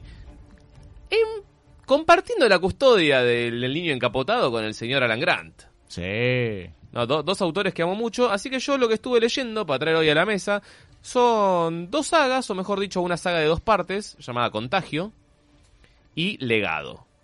Dos historias de Batman que a mí me han hecho alucinar de, de pibe, que acá es donde pocas de las veces que voy a decir, menos mal que soy argentino, porque si vos la tenías que leer de Estados Unidos, teníamos esta cosa de, Estados, de, mm, de la salida de los cómics, ¿no? Esta cosa bien de los noventas de que, bueno, el número uno es Batman, el número dos es Shadows de Bat, el número tres lo tenés que leer en Robin, el número cuatro sale... en- Otro vicio de los en 90, los eventos crossovers. Exactamente. Claro. Pero vos acá, comprándote la vid mexicana, no, esto es Batman 248, Robin es Batman 249 y te chupaba un huevo. Vos comprabas la, la revista quincenal de Batman y leías como un campeón. Comprarse era que era tipo contagio parte 1, legado parte Exactamente, 1. era hermoso. Sí, sí, sí, salía como si fuese una serie regular. Claro, y hasta, te salía, otro. y hasta te salía en tomito, no te Maravilloso. salía en, en revistas. No, no eran grapas, eran Eh, grapas. ¿las Esa- grapas? esas, son eran, grapas. esas eran en grapas. Ah, sí. no, me confundo con Nightfall. Prodigal, con Nightfall y con Nightfall. Eh, Prodigal. Prodigal sí salió, Prodigal en, salió en tomos. en tomos. Eh, pero no, esto eran lo- los issues regulares de, de Batman de... ¿Qué era? El 96, 97 por ahí. Sí, más o menos esa época. Y es fantástico, ¿no? Bueno, Shadows de Bat lo estaba escribiendo Alan Grant y Chuck Dixon escribía cualquier cosa que fuera de la Batifamilia. Pues le hacía Batman, hacía Nightwing. eh, Nightwing, hacía Gatúbela y hacía Robin. Y Azrael lo escribía Denis O'Neill en esa época. O'Neill. Que Sí, escribió todo Denny O'Neill, de hecho, toda, Denny la, O'Neill, toda la serie creo- de Rael completa Toda la la espada de Rael la escribió Le- todo le- él. les voy a tirar un dato tal vez un poco depresivo. Denny O'Neill escribió más números de Israel que de Batman, me parece. Sí, Guau. creería que sí. O sea, son ¿cuántos, cuántos números son de Israel? ¿80 Son- y pico? No, son como 100. O 100 y pico, bueno, Sí. escribió todos. pico, Pasa que en esa época. Denny O'Neill, eh, justo esta época que está diciendo Marcel, él ya era el, el editor. Era el editor. supreme de, Sí, sí, Claro. Con, de Batman. Después hubo vino Quesada por esa época con, con todo el quilombito este. Quesa- no, Quesada dibujaba nada más. Quesada está dibujando a Claro, Azrael. claro, Claro. el diseño de Azrael lo hace Quesada. Exactamente. Y el de Asbat también. digo, Bueno, no sé, o sea, no sé, no sé 90. si fueron más, pero está ahí nomás. Yo el otro día lo hablamos con el amigo Leandro Botinelli que le mando un abrazo. Yo no tengo drama porque a Azrael lo amo. Yo amo a Sí, Azrael. Ah, yo, yo me la leí la, la serie de Israel. La tengo, tengo a la mí, serie, a mí, me a mí me gustaba, eh, yo, yo Me- la, leí- la leía religiosamente y la pasaba muy bien con la serie de Israel. la orden, que- la orden de orden de Uy, está Sanduma, por sí. abajo, pero Está está todo bien. tranquilamente al nivel de cualquier cómic falopa de, de Image, ¿eh? Sí. Vos me Mejor, decís, ¿Spawn o. Azrael? No, Azrael es mejor. Azrael toda la vida. Yo me quedo con Israel. Y la Obviamente. la muchachos, paremos un poco. Claro, dibu- dibujaba. Quesada, buena gente. Bueno, pero volviendo a Contagio. Contagio es una historia que me la hizo flashear mucho porque dejando atrás los supervillanos, los superquilombos, que esto que lo otro, es Batman versus el ébola. Es una historia muy interesante porque, como, claro, es, no le podés pegar a los problemas acá. Sí, bastante actual, ¿no? Sí, Eh, Batman fue- contra el COVID. Fue bastante relevante los últimos años. No, pero aparte, encima de los dibujantes que tenía esta saga, tenías a Jim Aparo, a Graham Nolan, estaba Kelly Jones haciendo uno. A ese me cae, yo a Kelly Jones lo odio. No, No, lo odio, no lo puedo ver. Usted lo se tiene que arrepentir de Yo banco que a Kelly dijo- No, Jones, eh. lo Yo odio, banco a no Kelly Jones, listo, No puedo leer, cuando me parece Kelly Jones, Listo. no puedo leer. Engrapado versus Tierra X. Sí, sí, damas sí, y sí, caballeros, sí. A las se, plantó acá No, no puedo. a mesa dividida. No, no pero puedo. bueno, sí, las orejas de conejo del, del Batman de Pascua por ahí pueden ser complicadas, pero me, me gusta la, la apuesta que tiene el tipo. Así que bueno, Contagio es esta historia de un, un chabón infectado de una mutación del ébola que viene a Ciudad Gótica a advertirle a la gente, che, guarda que se ve el ébola. Y bueno, gra- gracias la puta que te parió, vos sos el, el, el paciente cero. Y acá hay una historia donde hay un, un complejo de departamentos, las Torres Babilonia, donde son todos los millonarios que tienen shoppings adentro, supermercado adentro, que dicen, bueno, eh, nos encerramos nosotros acá y bueno, Los demás que y se jodan. los demás que se jodan. Se jodan. Pasa que ellos piensan que están infectados, así que dicen, bueno, hacemos cuarentena acá, que tenemos todo. Rajan a los, a los sirvientes, rajan a, a todos los mexicanos de la cocina, a toda la bola. Y claro, ya en el medio de un par de infectados y ya los van soltando dentro de, de Ciudad Gótica. El tema es que esta, esta variación del ébola te mata en 48 horas. Es terrible, te deforma los huesos, te deforma la piel, te hace sangrar por los ojos, así que las lágrimas de sangre son buenas. Y tiene un montón de referencias sutiles como burro en cristalería, ¿no? Porque estamos hablando de cómics de superhéroes, a cosas como, bueno, el infierno de Dante, a, a la máscara de la muerte roja de Edgar Allan Poe. Eh, ya, bueno, el mismo concepto de Torres Babilonia, yo lo extrapolo un poco al cine, a la película esta de Cronenberg, Rabia, que son todo un... Ti- Tiene mucho de, de eso, de, de gente totalmente sacada, buscando una cura de una enfermedad en un complejo totalmente cerrado y que encima son todos ricachones que quieren tirar la guita al problema y no, no, hay, no hay forma, la, la muerte nos llega a todos por igual. Es muy bueno Batman intentando rastrear a la gente que, que sobrevivió a esto, que estuvo expuesta, eh, para ver si puede desarrollar anticuerpos y ahí tenés... eh, cómo se van dividiendo las tareas, ¿no? Lo llama Israel, porque encima el quilombo este lo generó la Orden de San Dumas. Que la Orden de San Dumas en Batman era algo que a mí me gustaba mucho, que no se usa más, que ahora está la, la verga esa de los... La corte de los búhos. Los búhos, eso, que son más de la C, déjame de joder, boludo. Los búhos son malísimos, aguante la Orden de San Dumas, que son unos chabones, unos templarios locos que quieren purgar el mundo, el coso de los justos, bla, bueno. Y bueno, ellos habían desarrollado esto como el virus del apocalipsis. Así que Azrael obviamente tiene su parte, tiene que ir a hacer quilombo, la contratan a Gatúbela, se pelean con un, con un cazador privado que, que contrató el pingüino, hay una recompensa por quien consigue primero a los, a los sobrevivientes, mientras encima en Ciudad Gótica se pudre todo, hay quilombo en la calle, tiene que salir a reprimir, se arma la crisis del 2001. En el medio se, en el medio se contagia Robin, se contagia Tim, está re jodido. Hasta que al final, obviamente, llegan, hacemos la cura, la, desarrollamos laboratorios Wayne. Y termina como haciendo una.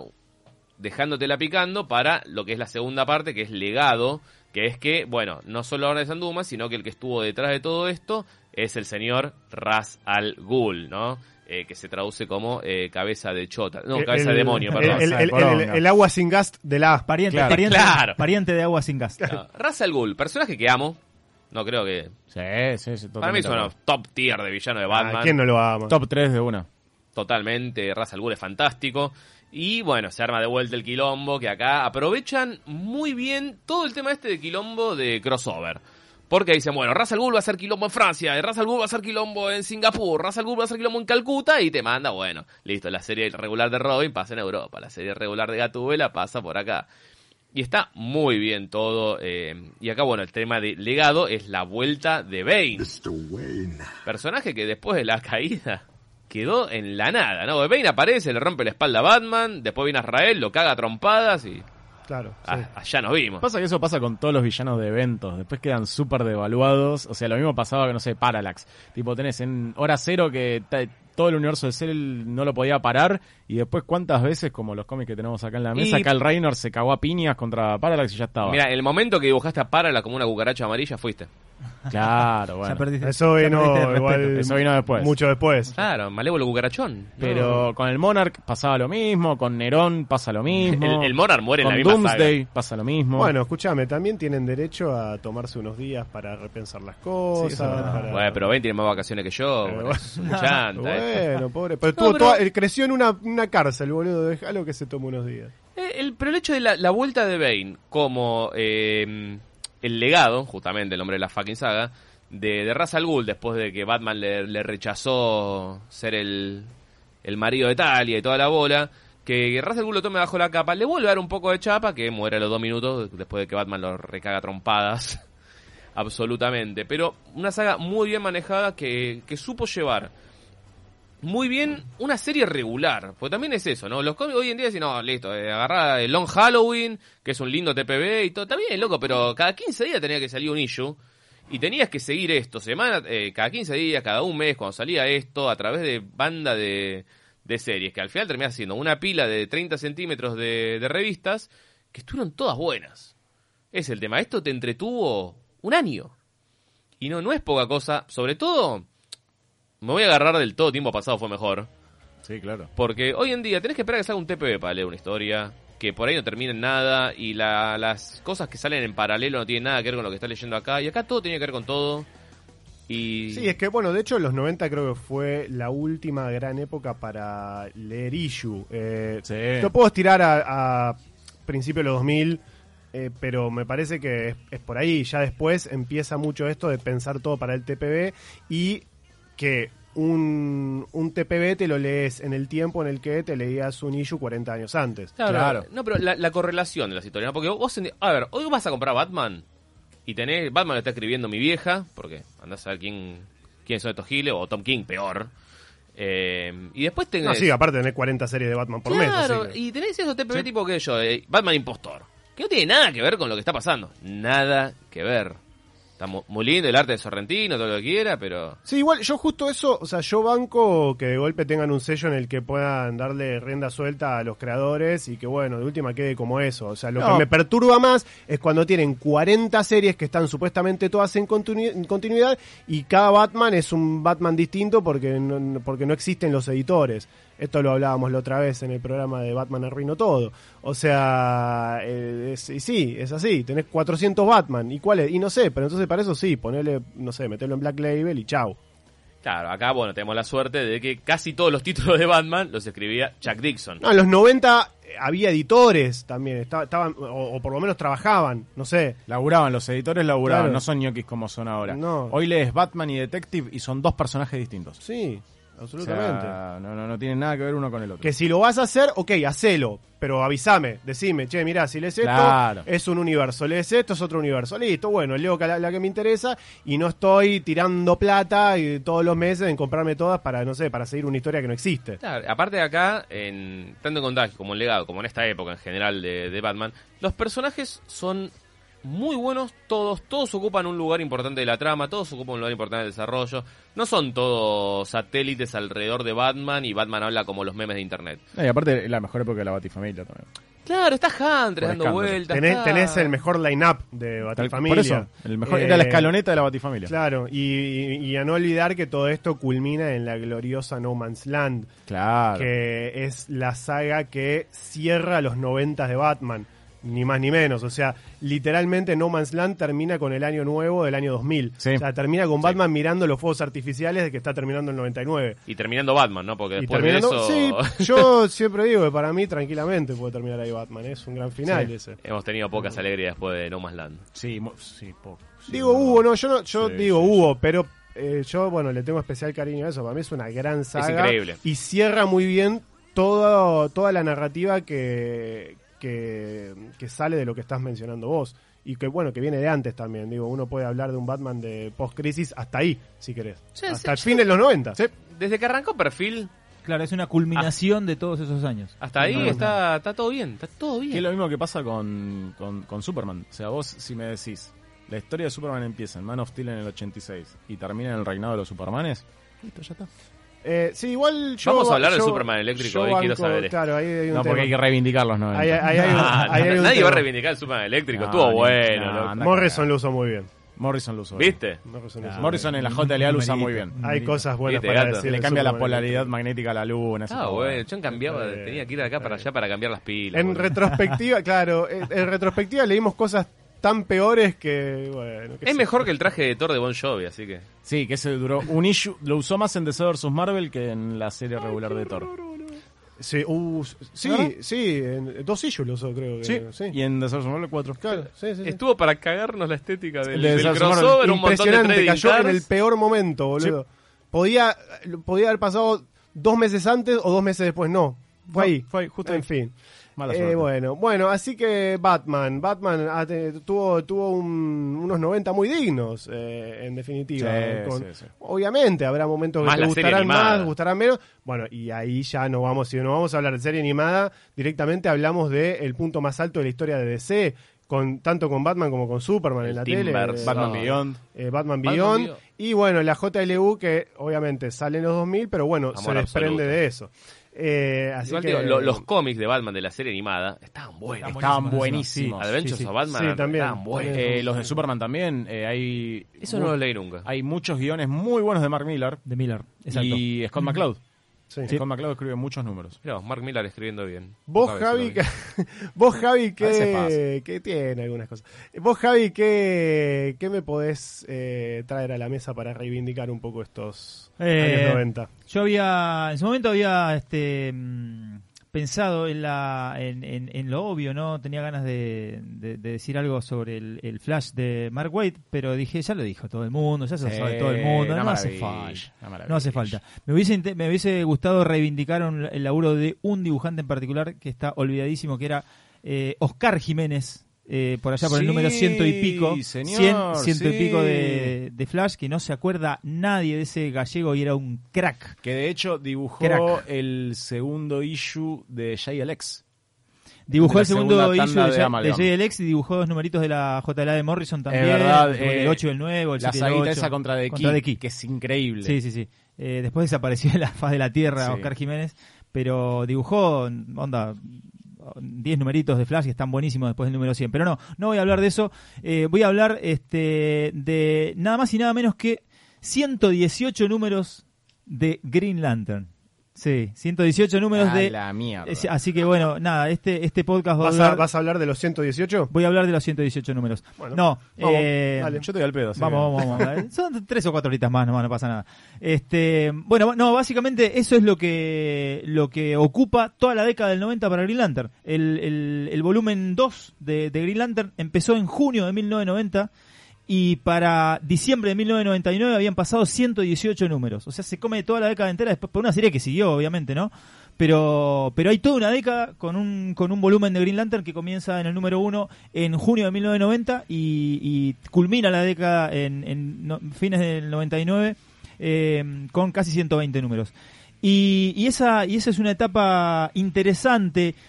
Yo, yo no diría que- que- que es como a ver, no sé si la defendería a capa y espada en tanto a reivindicación, pero teniendo en cuenta que es un proceso largo y teniendo en cuenta que hasta fines del 89 Green Lantern no tenía serie regular y la franquicia estaba muerta como, Sí. eh, como la mía, este, mm, este, entonces no pasaba nada hasta el, el 89. Se había terminado la serie, el- la serie anterior en, en crisis, se había terminado la serie anterior de Green Lantern, no había Green Lantern, eh, serie Green Lantern Corps, había unas historias cortitas que se contaron en Action Comics Weekly de Hal Jordan. Y a partir de ahí se generó como una cosa de, che, vamos a revitalizar esto y, y se lanzó lo que fue mm, eh, el, el recuento del origen de Hal Jordan que se llamó Emerald Dawn, Amanecer Esmeralda, que lo publicó Editorial 5 en su momento en una de Sí, esas señor, series verdad. que publicaba con, con diferentes historias, eh, que estaba inicialmente estaba escrita por James Owsley, que era, que era Christopher Priest con otro, con otro nombre, pero escribió solamente un número y el resto de los números lo escribieron el Kate Giffen con Gerard Jones. Y ahí entra Gerard Jones al universo de, de Green Lantern. No hablemos de la vida privada No, de esta de- persona, por dejemos- favor. dejémoslo afuera porque después pa- pasaron cosas bastante complicadas con Gerard Jones, pero vamos a centrarnos en simplemente lo que, lo que el, el tipo hizo en este, en esta, en esta cuestión. Eh, cuestión que esta miniserie funcionó, eh, eh, era un recuento del origen de, de Hal Jordan, eh, funcionó y a partir de, de junio de 1990 comienza una nueva, una nueva, una nueva, un nuevo volumen de la de serie mensual de Green Lantern a cargo de, de Gerard Jones con eh, el pobre Pat Broderick lo- en los dibujos, si hay alguien que lo banca en la mesa, este, nada, nos No, podemos no, cagar no. a trompadas cuando salgamos de acá.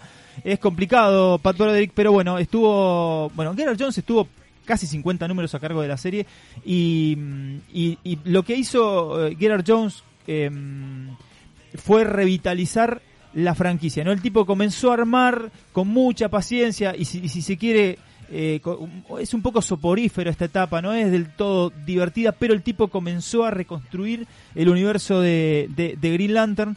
Eh, y por ejemplo ya para el número 25 eh, lanza una segunda una segunda serie que es eh, Green Lantern Mosaic que es un experimento divino, es como una especie de cómic de vértigo, pero dentro del universo DC, una, una cosa rarísima, es un, es un, se trata de, de como un mundo creado con fragmentos de diferentes civilizaciones, de diferentes lugares del universo, eh, y, y ahí lo mandan a, a, a Jon Stewart a que se haga cargo de, de ser el guardián de, de ese lugar, ese mosaico de, de razas y, y de, y, de, y de planetas. Claro, porque la otra que comentabas la protagonizaba Hal Jordan Claro. y Mosaic la protagoniza Jon Stewart. Claro, en realidad Green Lantern de, Gerard Jones la protagoniza Hal Jordan, pero también tiene tiene tiene cierto protagonismo Jon Stewart, también tiene cierto, cierto protagonismo Guy Gardner, que de hecho también este Gerard Jones se encarga de darle este un poco más de entidad a Guy Gardner y al poco tiempo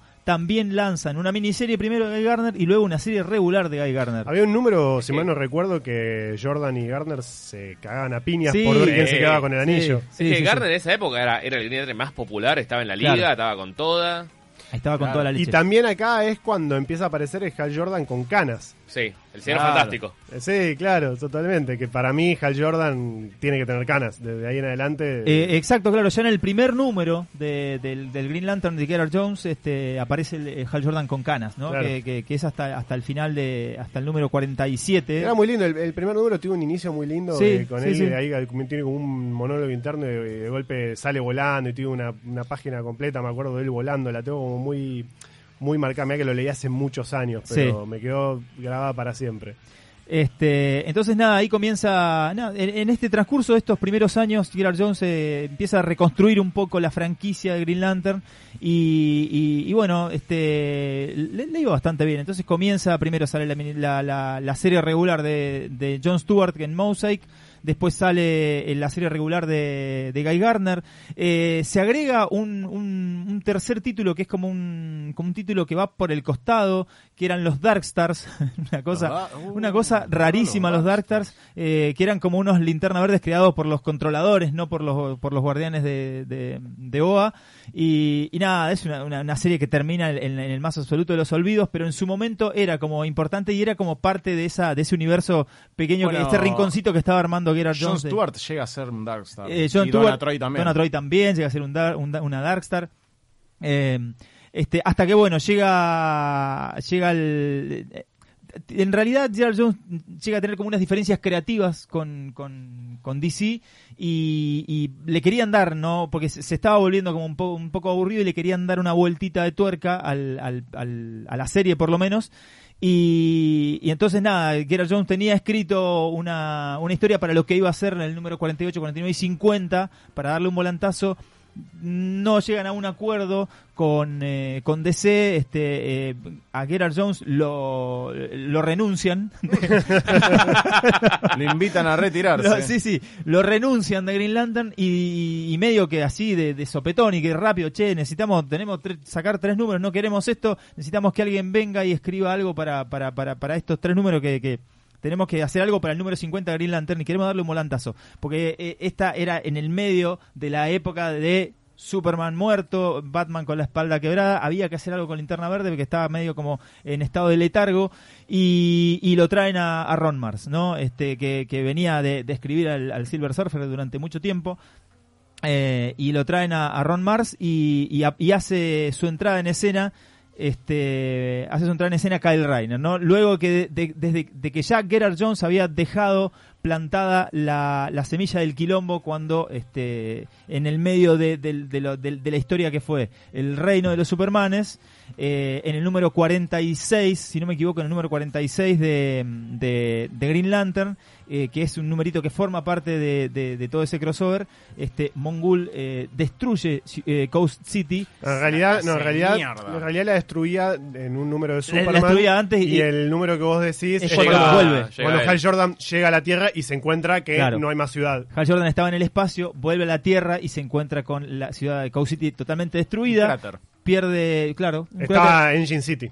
Eh, un, cráter Detroit. con, una ciudad este, de, de ciencia ficción donde eh, tendría que haber estado la ciudad y el tipo pierde la chaveta porque todos sus seres queridos y, y la, y la ciudad que, que él este, amaba estaba destruida, entonces eh, pierde la cordura y, y, en una búsqueda este, inusitada de poder este, le pide eh, explicaciones a los guardianes y bueno, pierde la chaveta, se vuelve loco, eh, se morfa toda la batería central de, de, de poder de OA y desaparece, se caga trompadas con varios este, eh, Green Lantern Corps, masacra a, a- a otros tantos, de- destruye a todos los guardianes del universo, rompe la batería, Ma- se mata a Kilowog y a Sinestro. Y a Sinestro. mata a Kilo y a Le Sinestro. sí, rompe sí. el cuello. A, a Kilowog lo Lo atomiza, lo atomiza. Y a Sinestro, Sinestro le que al, final, cuello. que al final no era siniestro, porque siempre tienen que cagar las historias. Bueno, Bueno, sí, pero- pero, para- pero en ese momento era. en ese momento no sabíamos. En ese momento era.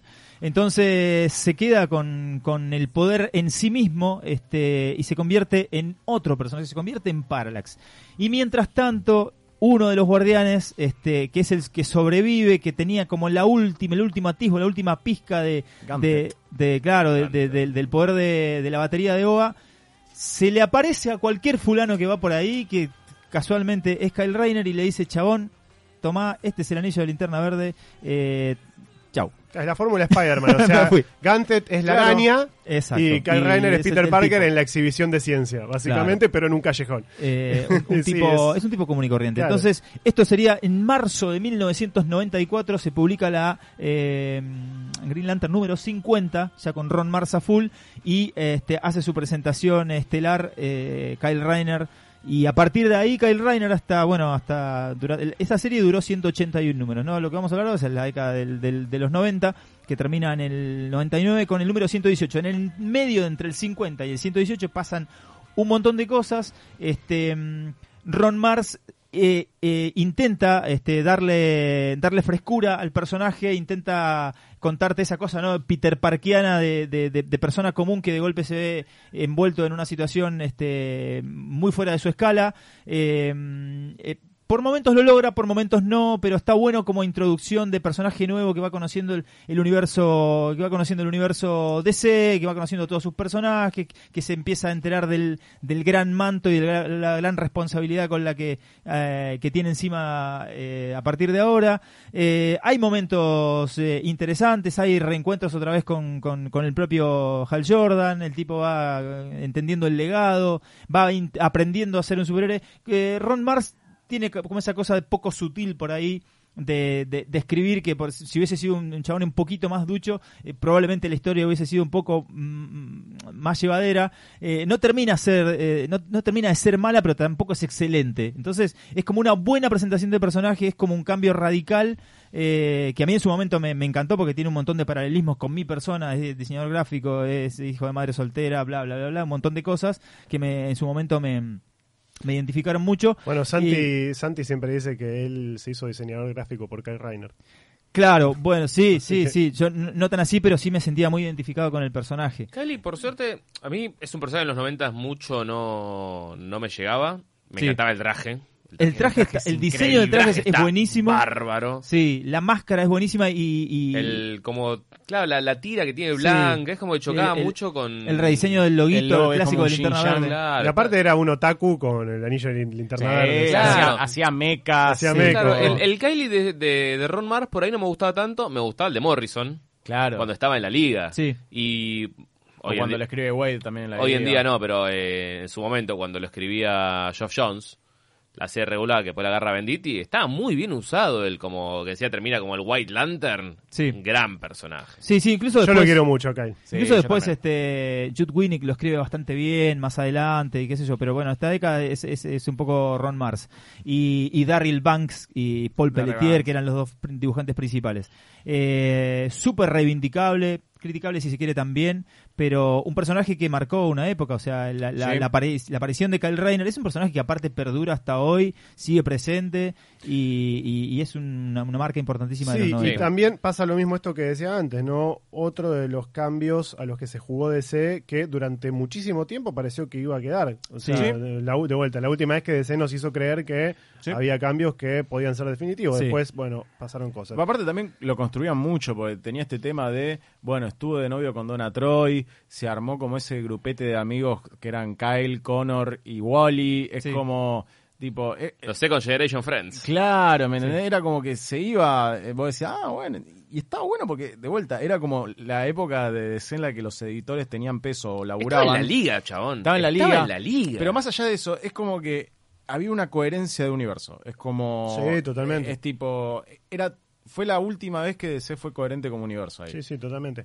Bueno, hemos pasado por varios títulos de DC. Me parece que lo justo es que hable un poco de Marvel. Sí, Fuck yeah. Y yo voy a hablar de un personaje que para mí también es emblemático, el camino que hace durante los 90 con respecto a lo que fue la década de los 90, que es el Capitán América. El. Capitán América eh, venía eh, de, de una de una época de, de 10 años de La década ganada. de la década sí la década ganada de 10 años de tener al mismo guionista la persona que más tiempo escribió al Capitán América que es el prócer Mark Grunwald Sí, señor. eh, de quien absoluto. de quien hablamos mucho también en el, en el episodio de Engrapados, ¿no? Porque Sí, fue uno de los dos grandes editores de DC vs. Marvel. Y un tipo que era absolutamente fanático de DC.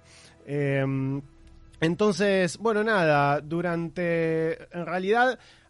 Tipo, tengo que hablar un poco de Mark Grunwald porque una buena parte de los 90 la, la escribió él. Bueno, en realidad él empezó a escribir en el 85 y se fue en el 95 dándole paso a Mark Wade, que es en quien me voy a concentrar. Pero voy a hablar un poco también de lo que fue eh, de lo que fueron esos primeros años de los 90 de Capitán América, que eh, no es la mejor parte del run de, de Grunwald, pero yo eh, salvando algunas cuestiones que sí son muy difíciles de, de- de- de reivindicar, yo lo banco bastante. O sea, yo creo que Grunwald es un tipo que estuvo peleando a capa y espada hasta el final y peleando durante la peor parte de los 90, que fue la primera parte, ¿no? La parte donde estaba en ascenso toda esta cuestión de Image, de Liefeld, de todos estos eh, dibujantes de impacto, ¿no? De- de imagen. Eh, y él se tuvo que ir amoldando a eso y tuvo que ir cediendo algunas cosas, pero el tipo seguía intentando contar historias, seguía intentando meter temas eh, incómodos incluso dentro de, de sus historias, algunos que hoy no podrían publicarse, como por ejemplo la, el, ¿cómo era? Eh, The Superior Stratagem, la, el estratagema de Superia, en la que Superia, esta villana, que tiene super fuerza, quería convertir al Capitán América en mujer. En un momento lo captura y lo quiere convertir en mujer porque ella odiaba a los hombres y el plan que tenía básicamente era esterilizar a todas las mujeres del mundo, salvo a una, un grupo selecto que estaba en su isla, para tener básicamente un control sobre todos los gobiernos del mundo porque ella iba a tener a las únicas mujeres capaces de reproducirse. Este, cosas que hoy capaz serían difíciles de publicar por, por el ambiente que se vive hoy en día en torno a temas de feminismo, por ejemplo. No, no sé, o sea, no sé, tal vez se tendría que publicar desde otro, desde otro ángulo, no lo sé. Pero Grunwald lo, publica, lo, lo escribía de una manera que me parece que para la sensibilidad de hoy podría ser un poco incómodo. Sin embargo, creo que el tipo estaba diciendo, estaba intentando decir cosas que no sé, no sé si estaban necesariamente mal. El tipo estaba tratando de contar una historia, este, y, y yo creo que mal que mal lo lograba. Después tenemos otra que es tal vez la más polémica de todas, la más infame, que es la época del, del Cap Wolf, que es... Jauría de Lobo. que es- sí, es Jauría de Lobo, que es una... El lobo, el lobo cósmico. Es una, claro, el lobo cósmico es una, el Star Wolf, es una, una saga en la que eh, una, una villana le inyecta al Capitán América un suero que lo convierte en hombre lobo, básicamente, y eh, bueno, y él se convierte en el líder ahí de una, de una jauría de hombres lobo. Y, y aparece Wolverine, aparece Cable Aparece también, Cable. porque Porque son los 90. son los Son los 90. 90.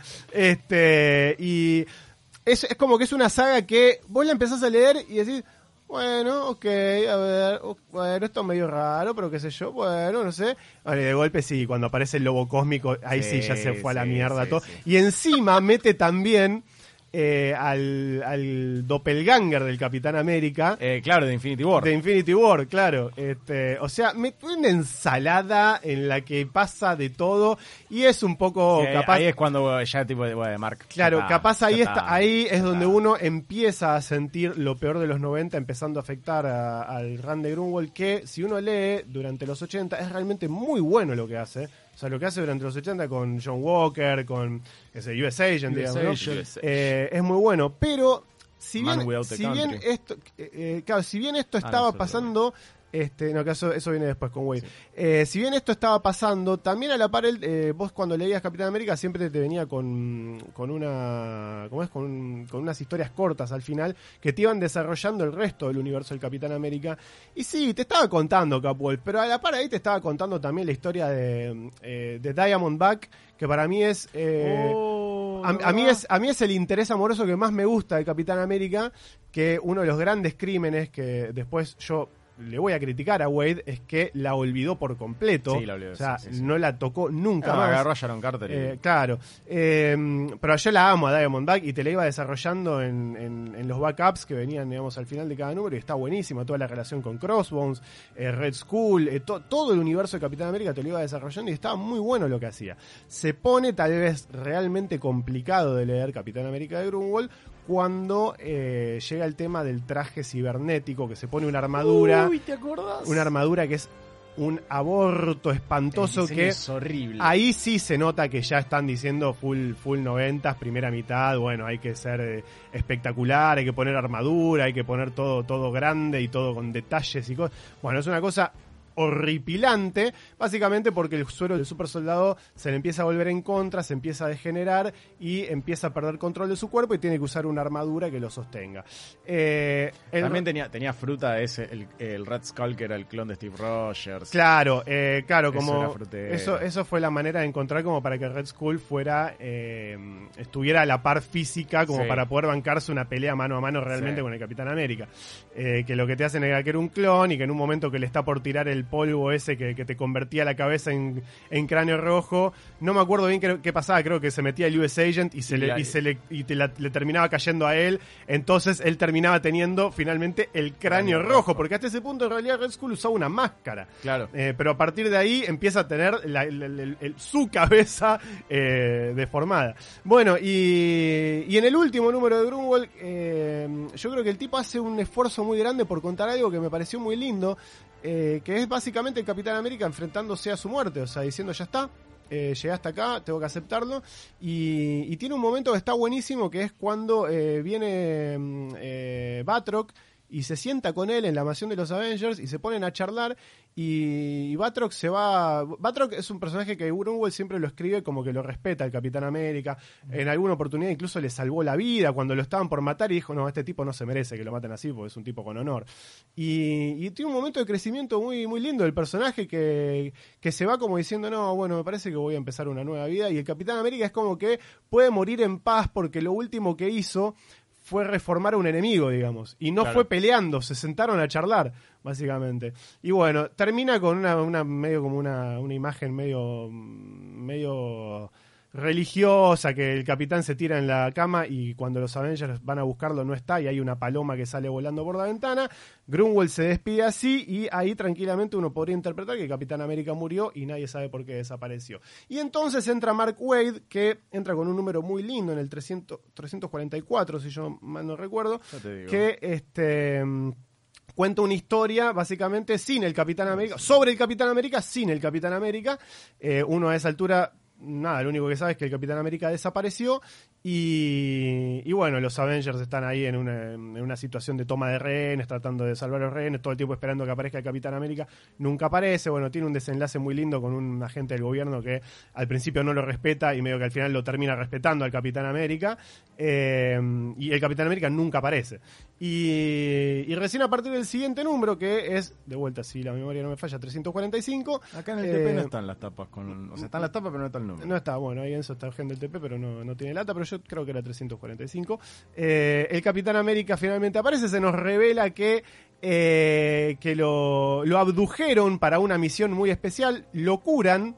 Y la vuelta que usan para curarlo es justamente esto que hablábamos de que eh, Red Skull tiene un, un cuerpo clonado del Capitán América y usa su sangre para, para hacerle una transfusión completa. Y bueno, entonces la cuestión es que ya no tiene más el problema ese que le había dejado Grunwald, eh, borrón y cuenta nueva. Y tienen que hacer equipo, Capitán América y Red Skull, con una resucitada Sharon Carter, porque esto es algo que hace Wade cuando entra al título, que es resucitar a Sharon Carter, que llevaba eh, muerta muchísimos años, la había matado, ya no, me acuerdo quién había sido, qué, qué guionista había sido, pero... eh, había muerto encima de una, una muerte espantosa fuera de cámara. El Capitán América confirmaba la muerte porque lo- la veía en una pantalla que alguien había grabado, que ella se prendía fuego. Pero entonces era como que la situación se prestaba para meter un retcon, porque Sharon le dice, cuando él le dice, yo te vi morir, sí, me viste en una pantalla de video. Como diciendo, y bueno, sí, tiene razón, en realidad Claro. se la dejaron servida. Este, bueno, nada, te revelan que nunca había muerto, que le habían, habían mandado para una- unas misiones de Shield, qué sé yo. Y bueno, el Capitán América tiene que hacer equipo con Red Skull y una Sharon Carter que no lo puede ver encima, que lo odia. Eh, acá Javi tiene un dato, sí. Eh, es más lindo aún el número, es 444. 4, ahí está, 4, 444. Yo Sí. me, me confundí. te digo, Sí, sí, sí. 444. eh, bueno, y, y tienen entonces toda esta aventura que, que bueno, bueno, para buscar el cubo cósmico, qué sé yo. Que, que la verdad que es muy entretenida. Y Lo que tiene Wade, que digo, es un autor clave de esta época, y digo, para hablar de una reivindicación de los 90, es uno de los autores más importantes, porque ya lo mencionamos con Flash, ahora lo estamos mencionando con Capitán América. Es Kingdom también, Come. Exactamente. Ah, el autor de nada más y nada menos que Kingdom Come. Eh, es un tipo que tiene un gran amor por los superhéroes y de alguna manera tiene como una visión muy inocente que les eh, les hace bien a los personajes porque el tipo digo, el tipo no es ningún tonto sabe escribir Sí, pero sabe encarar a estos personajes desde un lado eh, de amor, de admiración y con una ausencia absoluta de cinismo, que me parece que es un poco lo que necesitaban los personajes en esta época, ¿no? Totalmente. Post 80s y durante una época en la que están saliendo un montón de personajes que van por otro lado. Tal vez por momentos se le va la mano, yo creo que Wade es una persona que hay veces que parece un poco infantil en algunos razonamientos que tiene. O sea, es un tipo que cuando estaba viendo Man of Steel, cuando Superman mató a Zod, gritó en el cine, se levantó y se fue. ¿Qué sé yo? ¿En Divino. serio? Es la reacción adecuada. Lo banco, eh. Lo lo banco, este, lo banco, lo banco. Y tiene, tiene pasajes, pasajes que uno puede encontrar controversiales, como cuando, cu- cuando se están enfrentando a unos, eh, a unos soldados americanos y después, este, bueno, después al- con el cubo cósmico los convierten en agentes del Tercer Reich y qué sé yo. Y viste, y dice, bueno, era, era bastante malo cuando estaban luchando contra los chicos buenos, ¿no? Como refiriéndose a los soldados estadounidenses. Bueno, hay un montón de cosas que uno puede decir ahí. como que no sé este pero pero me parece que tiene una visión que le hace bien aparte tiene un sentido de la aventura muy lindo un sentido Sí. de la acción muy lindo Eh, tiene un montón de momentos que también me parece que entiende muy bien el género cuando te saca explicaciones falopa de la galera que están bien porque no necesita más cuando en un momento Red Skull atrapa al Capitán América dentro del cubo cósmico Uy, esa saga es increíble. Claro, dentro del cubo cósmico estaba atrapada también la conciencia de Hitler, que eh, anteriormente había sido el hate monger, ¿no? El Red Skull Claro. explica que él encerró a Hitler en el cubo cósmico y él ayuda a traer de vuelta al Capitán América, do- dándole su sangre, porque lo necesita, porque dice el Capitán América fue creado para ganarle a Hitler. Yo no.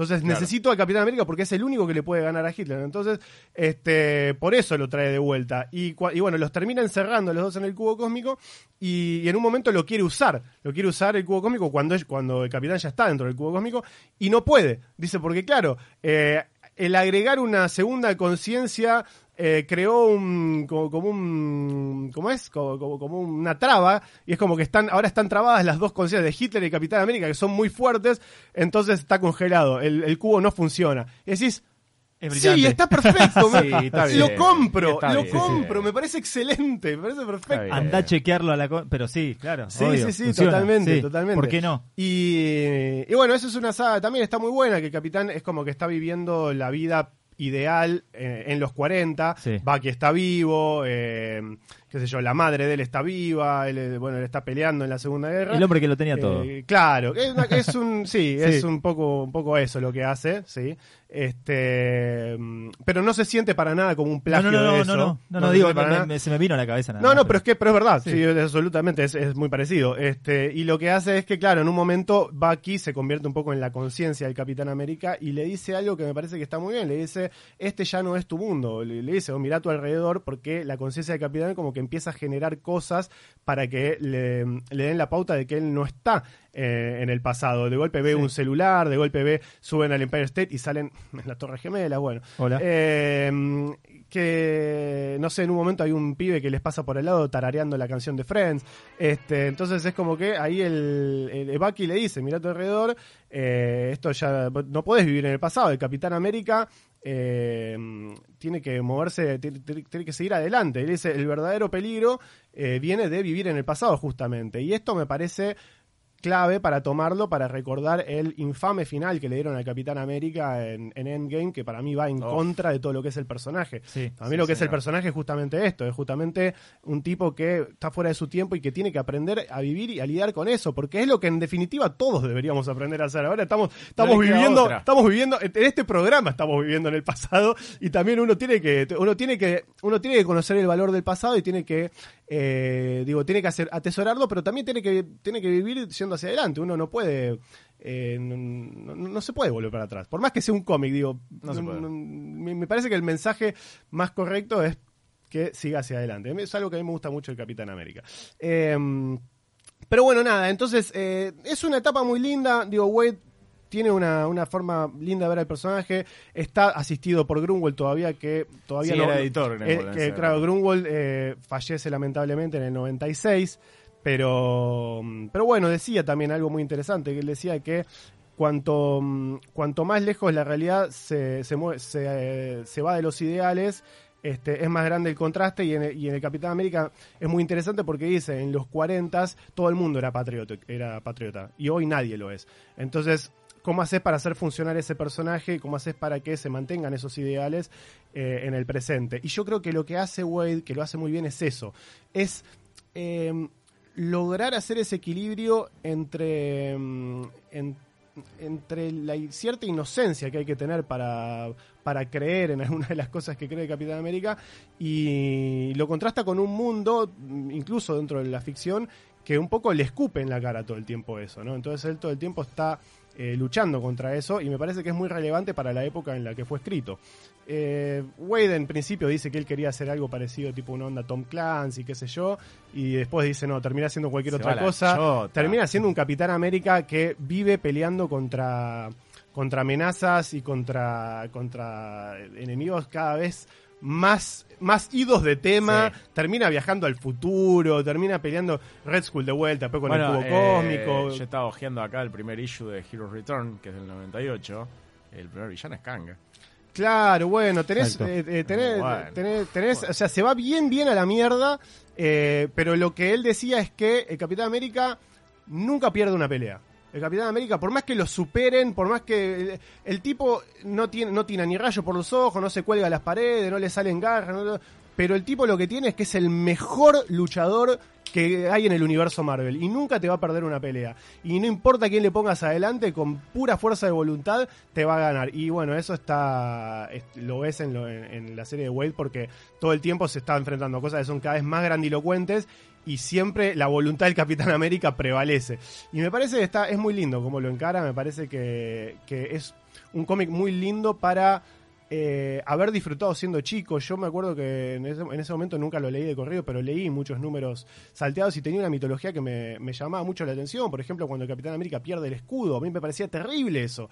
De chico, Claro. ver que el Capitán América perdió el Eh, escudo me parecía escudo de terrible. tenía. Y tenía un escudo de energía. Ay, qué cosa horrible la Sí. puta madre. Este, y después el escudo lo recuperaba, pero se le destruía en mil pedazos y después se le, se le volvía a formar. Después no hubo una época que usó el, escu- el primer escudo. Clásico. Eh, usa en, El un- clásico. en uno o dos números el, El clásico. sí, usa el clásico. Este, y al final peleando contra Clo, eh, por, por obra y gracia del guion, el escudo se le reconstituye. y vos decís, no tiene ningún tipo de sentido, pero decís, no, pero es un cómic de superhéroes que está bien escrito. Sí, sí, sí. O sea, es fruta absoluta, pero la historia que cuenta está bien contada. Eh, entonces me parece que hay mucho de eso. Lo que tiene también, que por eso creo que es muy representativo de los 90, es que entre eh, en el medio de, de lo que es el run de Mark Waid con Ron Garney, que también un grosso, que, Dibujantazo. carajo, que- un que hace-. Dibujantazo. hace una cosa súper dinámica, que, que me parece me parece fantástica. Después también estuvo alguno de los Kubert, que no me acuerdo cuál era. Eh, Andy. Andy Kubert, Andy ¿no? Sí, que también me parece me parece Una espectacular Nah, maravilla. lo Sí. que hacen esos números. Eh, nada, se corta y tiene, un- no me acuerdo cuántos números eran ahora, Heroes, eh, Heroes Reborn. 13. 13 eran, Sí. ¿nada más? Sí. Fueron Sí. cortitos. Yo las Sí. banco. Trece. Heroes Reborn. No, Reborn. Para, para, No, para, no. Heroes Reborn de Capitán América, no. No, no, pero no. Heroes Reborn, que yo, Cuatro Fantásticos me había gustado mucho. No. Eh, la época de Jim Lee. Y Iron Man estaba bueno. Polémico, Iron Man- polémico. creo que Iron Man era el más rescatable. Iron Man estaba bueno y los Cuatro Pero- Fantásticos me gustaron. No son los de Byron, pero el, estaban lindos. el Capitán América lo que tiene es que, claro, durante esos números fue dibujado por Rob Liefeld, la antítesis de todo lo que estaba mencionando. Sí. eh, y Fue mi primer cómic Capitán América ese. Capitán Y- América 1 de Heroes Reborn. Hasta el día de hoy que lo odio. Yo tuve también Qué en su momento alguno de esos. Bueno, el famoso eh, ca- ca- Capitán Boobs. Capitán- Capitán Boobs. Capitán Capitán Torso Boobs, de de hecho, a Torso. Liefeld lo echan Sí. de Capitán América. Y de Avengers también. Y de Avengers también, y eso pasa a ser producidos por Wildstorm, que Sí. de hecho hay... Agent Liberty, ¿no? ¿Es? O algo no, así. a eso iba a llegar. Sí. Eh, el chabón, este... Que Wildstorm, tipo, tiene ahí, hay un crossover del universo Wildstorm, o sea, Hero Reborn termina con un crossover del universo Wildstorm con... Industrial Revolution. se con eh, exactamente. Las mierdas que me hago, Y Los datos que tengo son Y increíbles. Liefeld, Liefeld tenía dibujados ya los Sí. issues del Capitán América. Entonces, el chabón, ¿qué hace? Hay un personaje que hacen Joe Simon y Jack Kirby en los 50, que es Fighting American. que Fighting es, American, Que es una versión, era. que es una versión de- del Capitán América. Fighting El American. chabón les compra los derechos y en vez, entonces en vez de tener al Red Skull tenés a Silver Skull. Este, el Capitán América es el Fighting American. Sí. Hay un Hulk también. Todo eso es una basura. Liefeld pierde los derechos de Fighting America y eso se transforma en Agent America. Que tipo, Agent que America. Marvel le hace juicio porque el chabón tenía el escudo. Y el juicio se resolvió en que está bien, puede usar el escudo, pero no lo puede lanzar. Increíble. Hermoso todo. Bueno, eh, dentro de lo que era la. me imagino un abogado de Marvel con una cara de orto todos los meses leyendo a ver si en alguna vida- página qué tiraba vida- el escudo. Qué vida de mierda.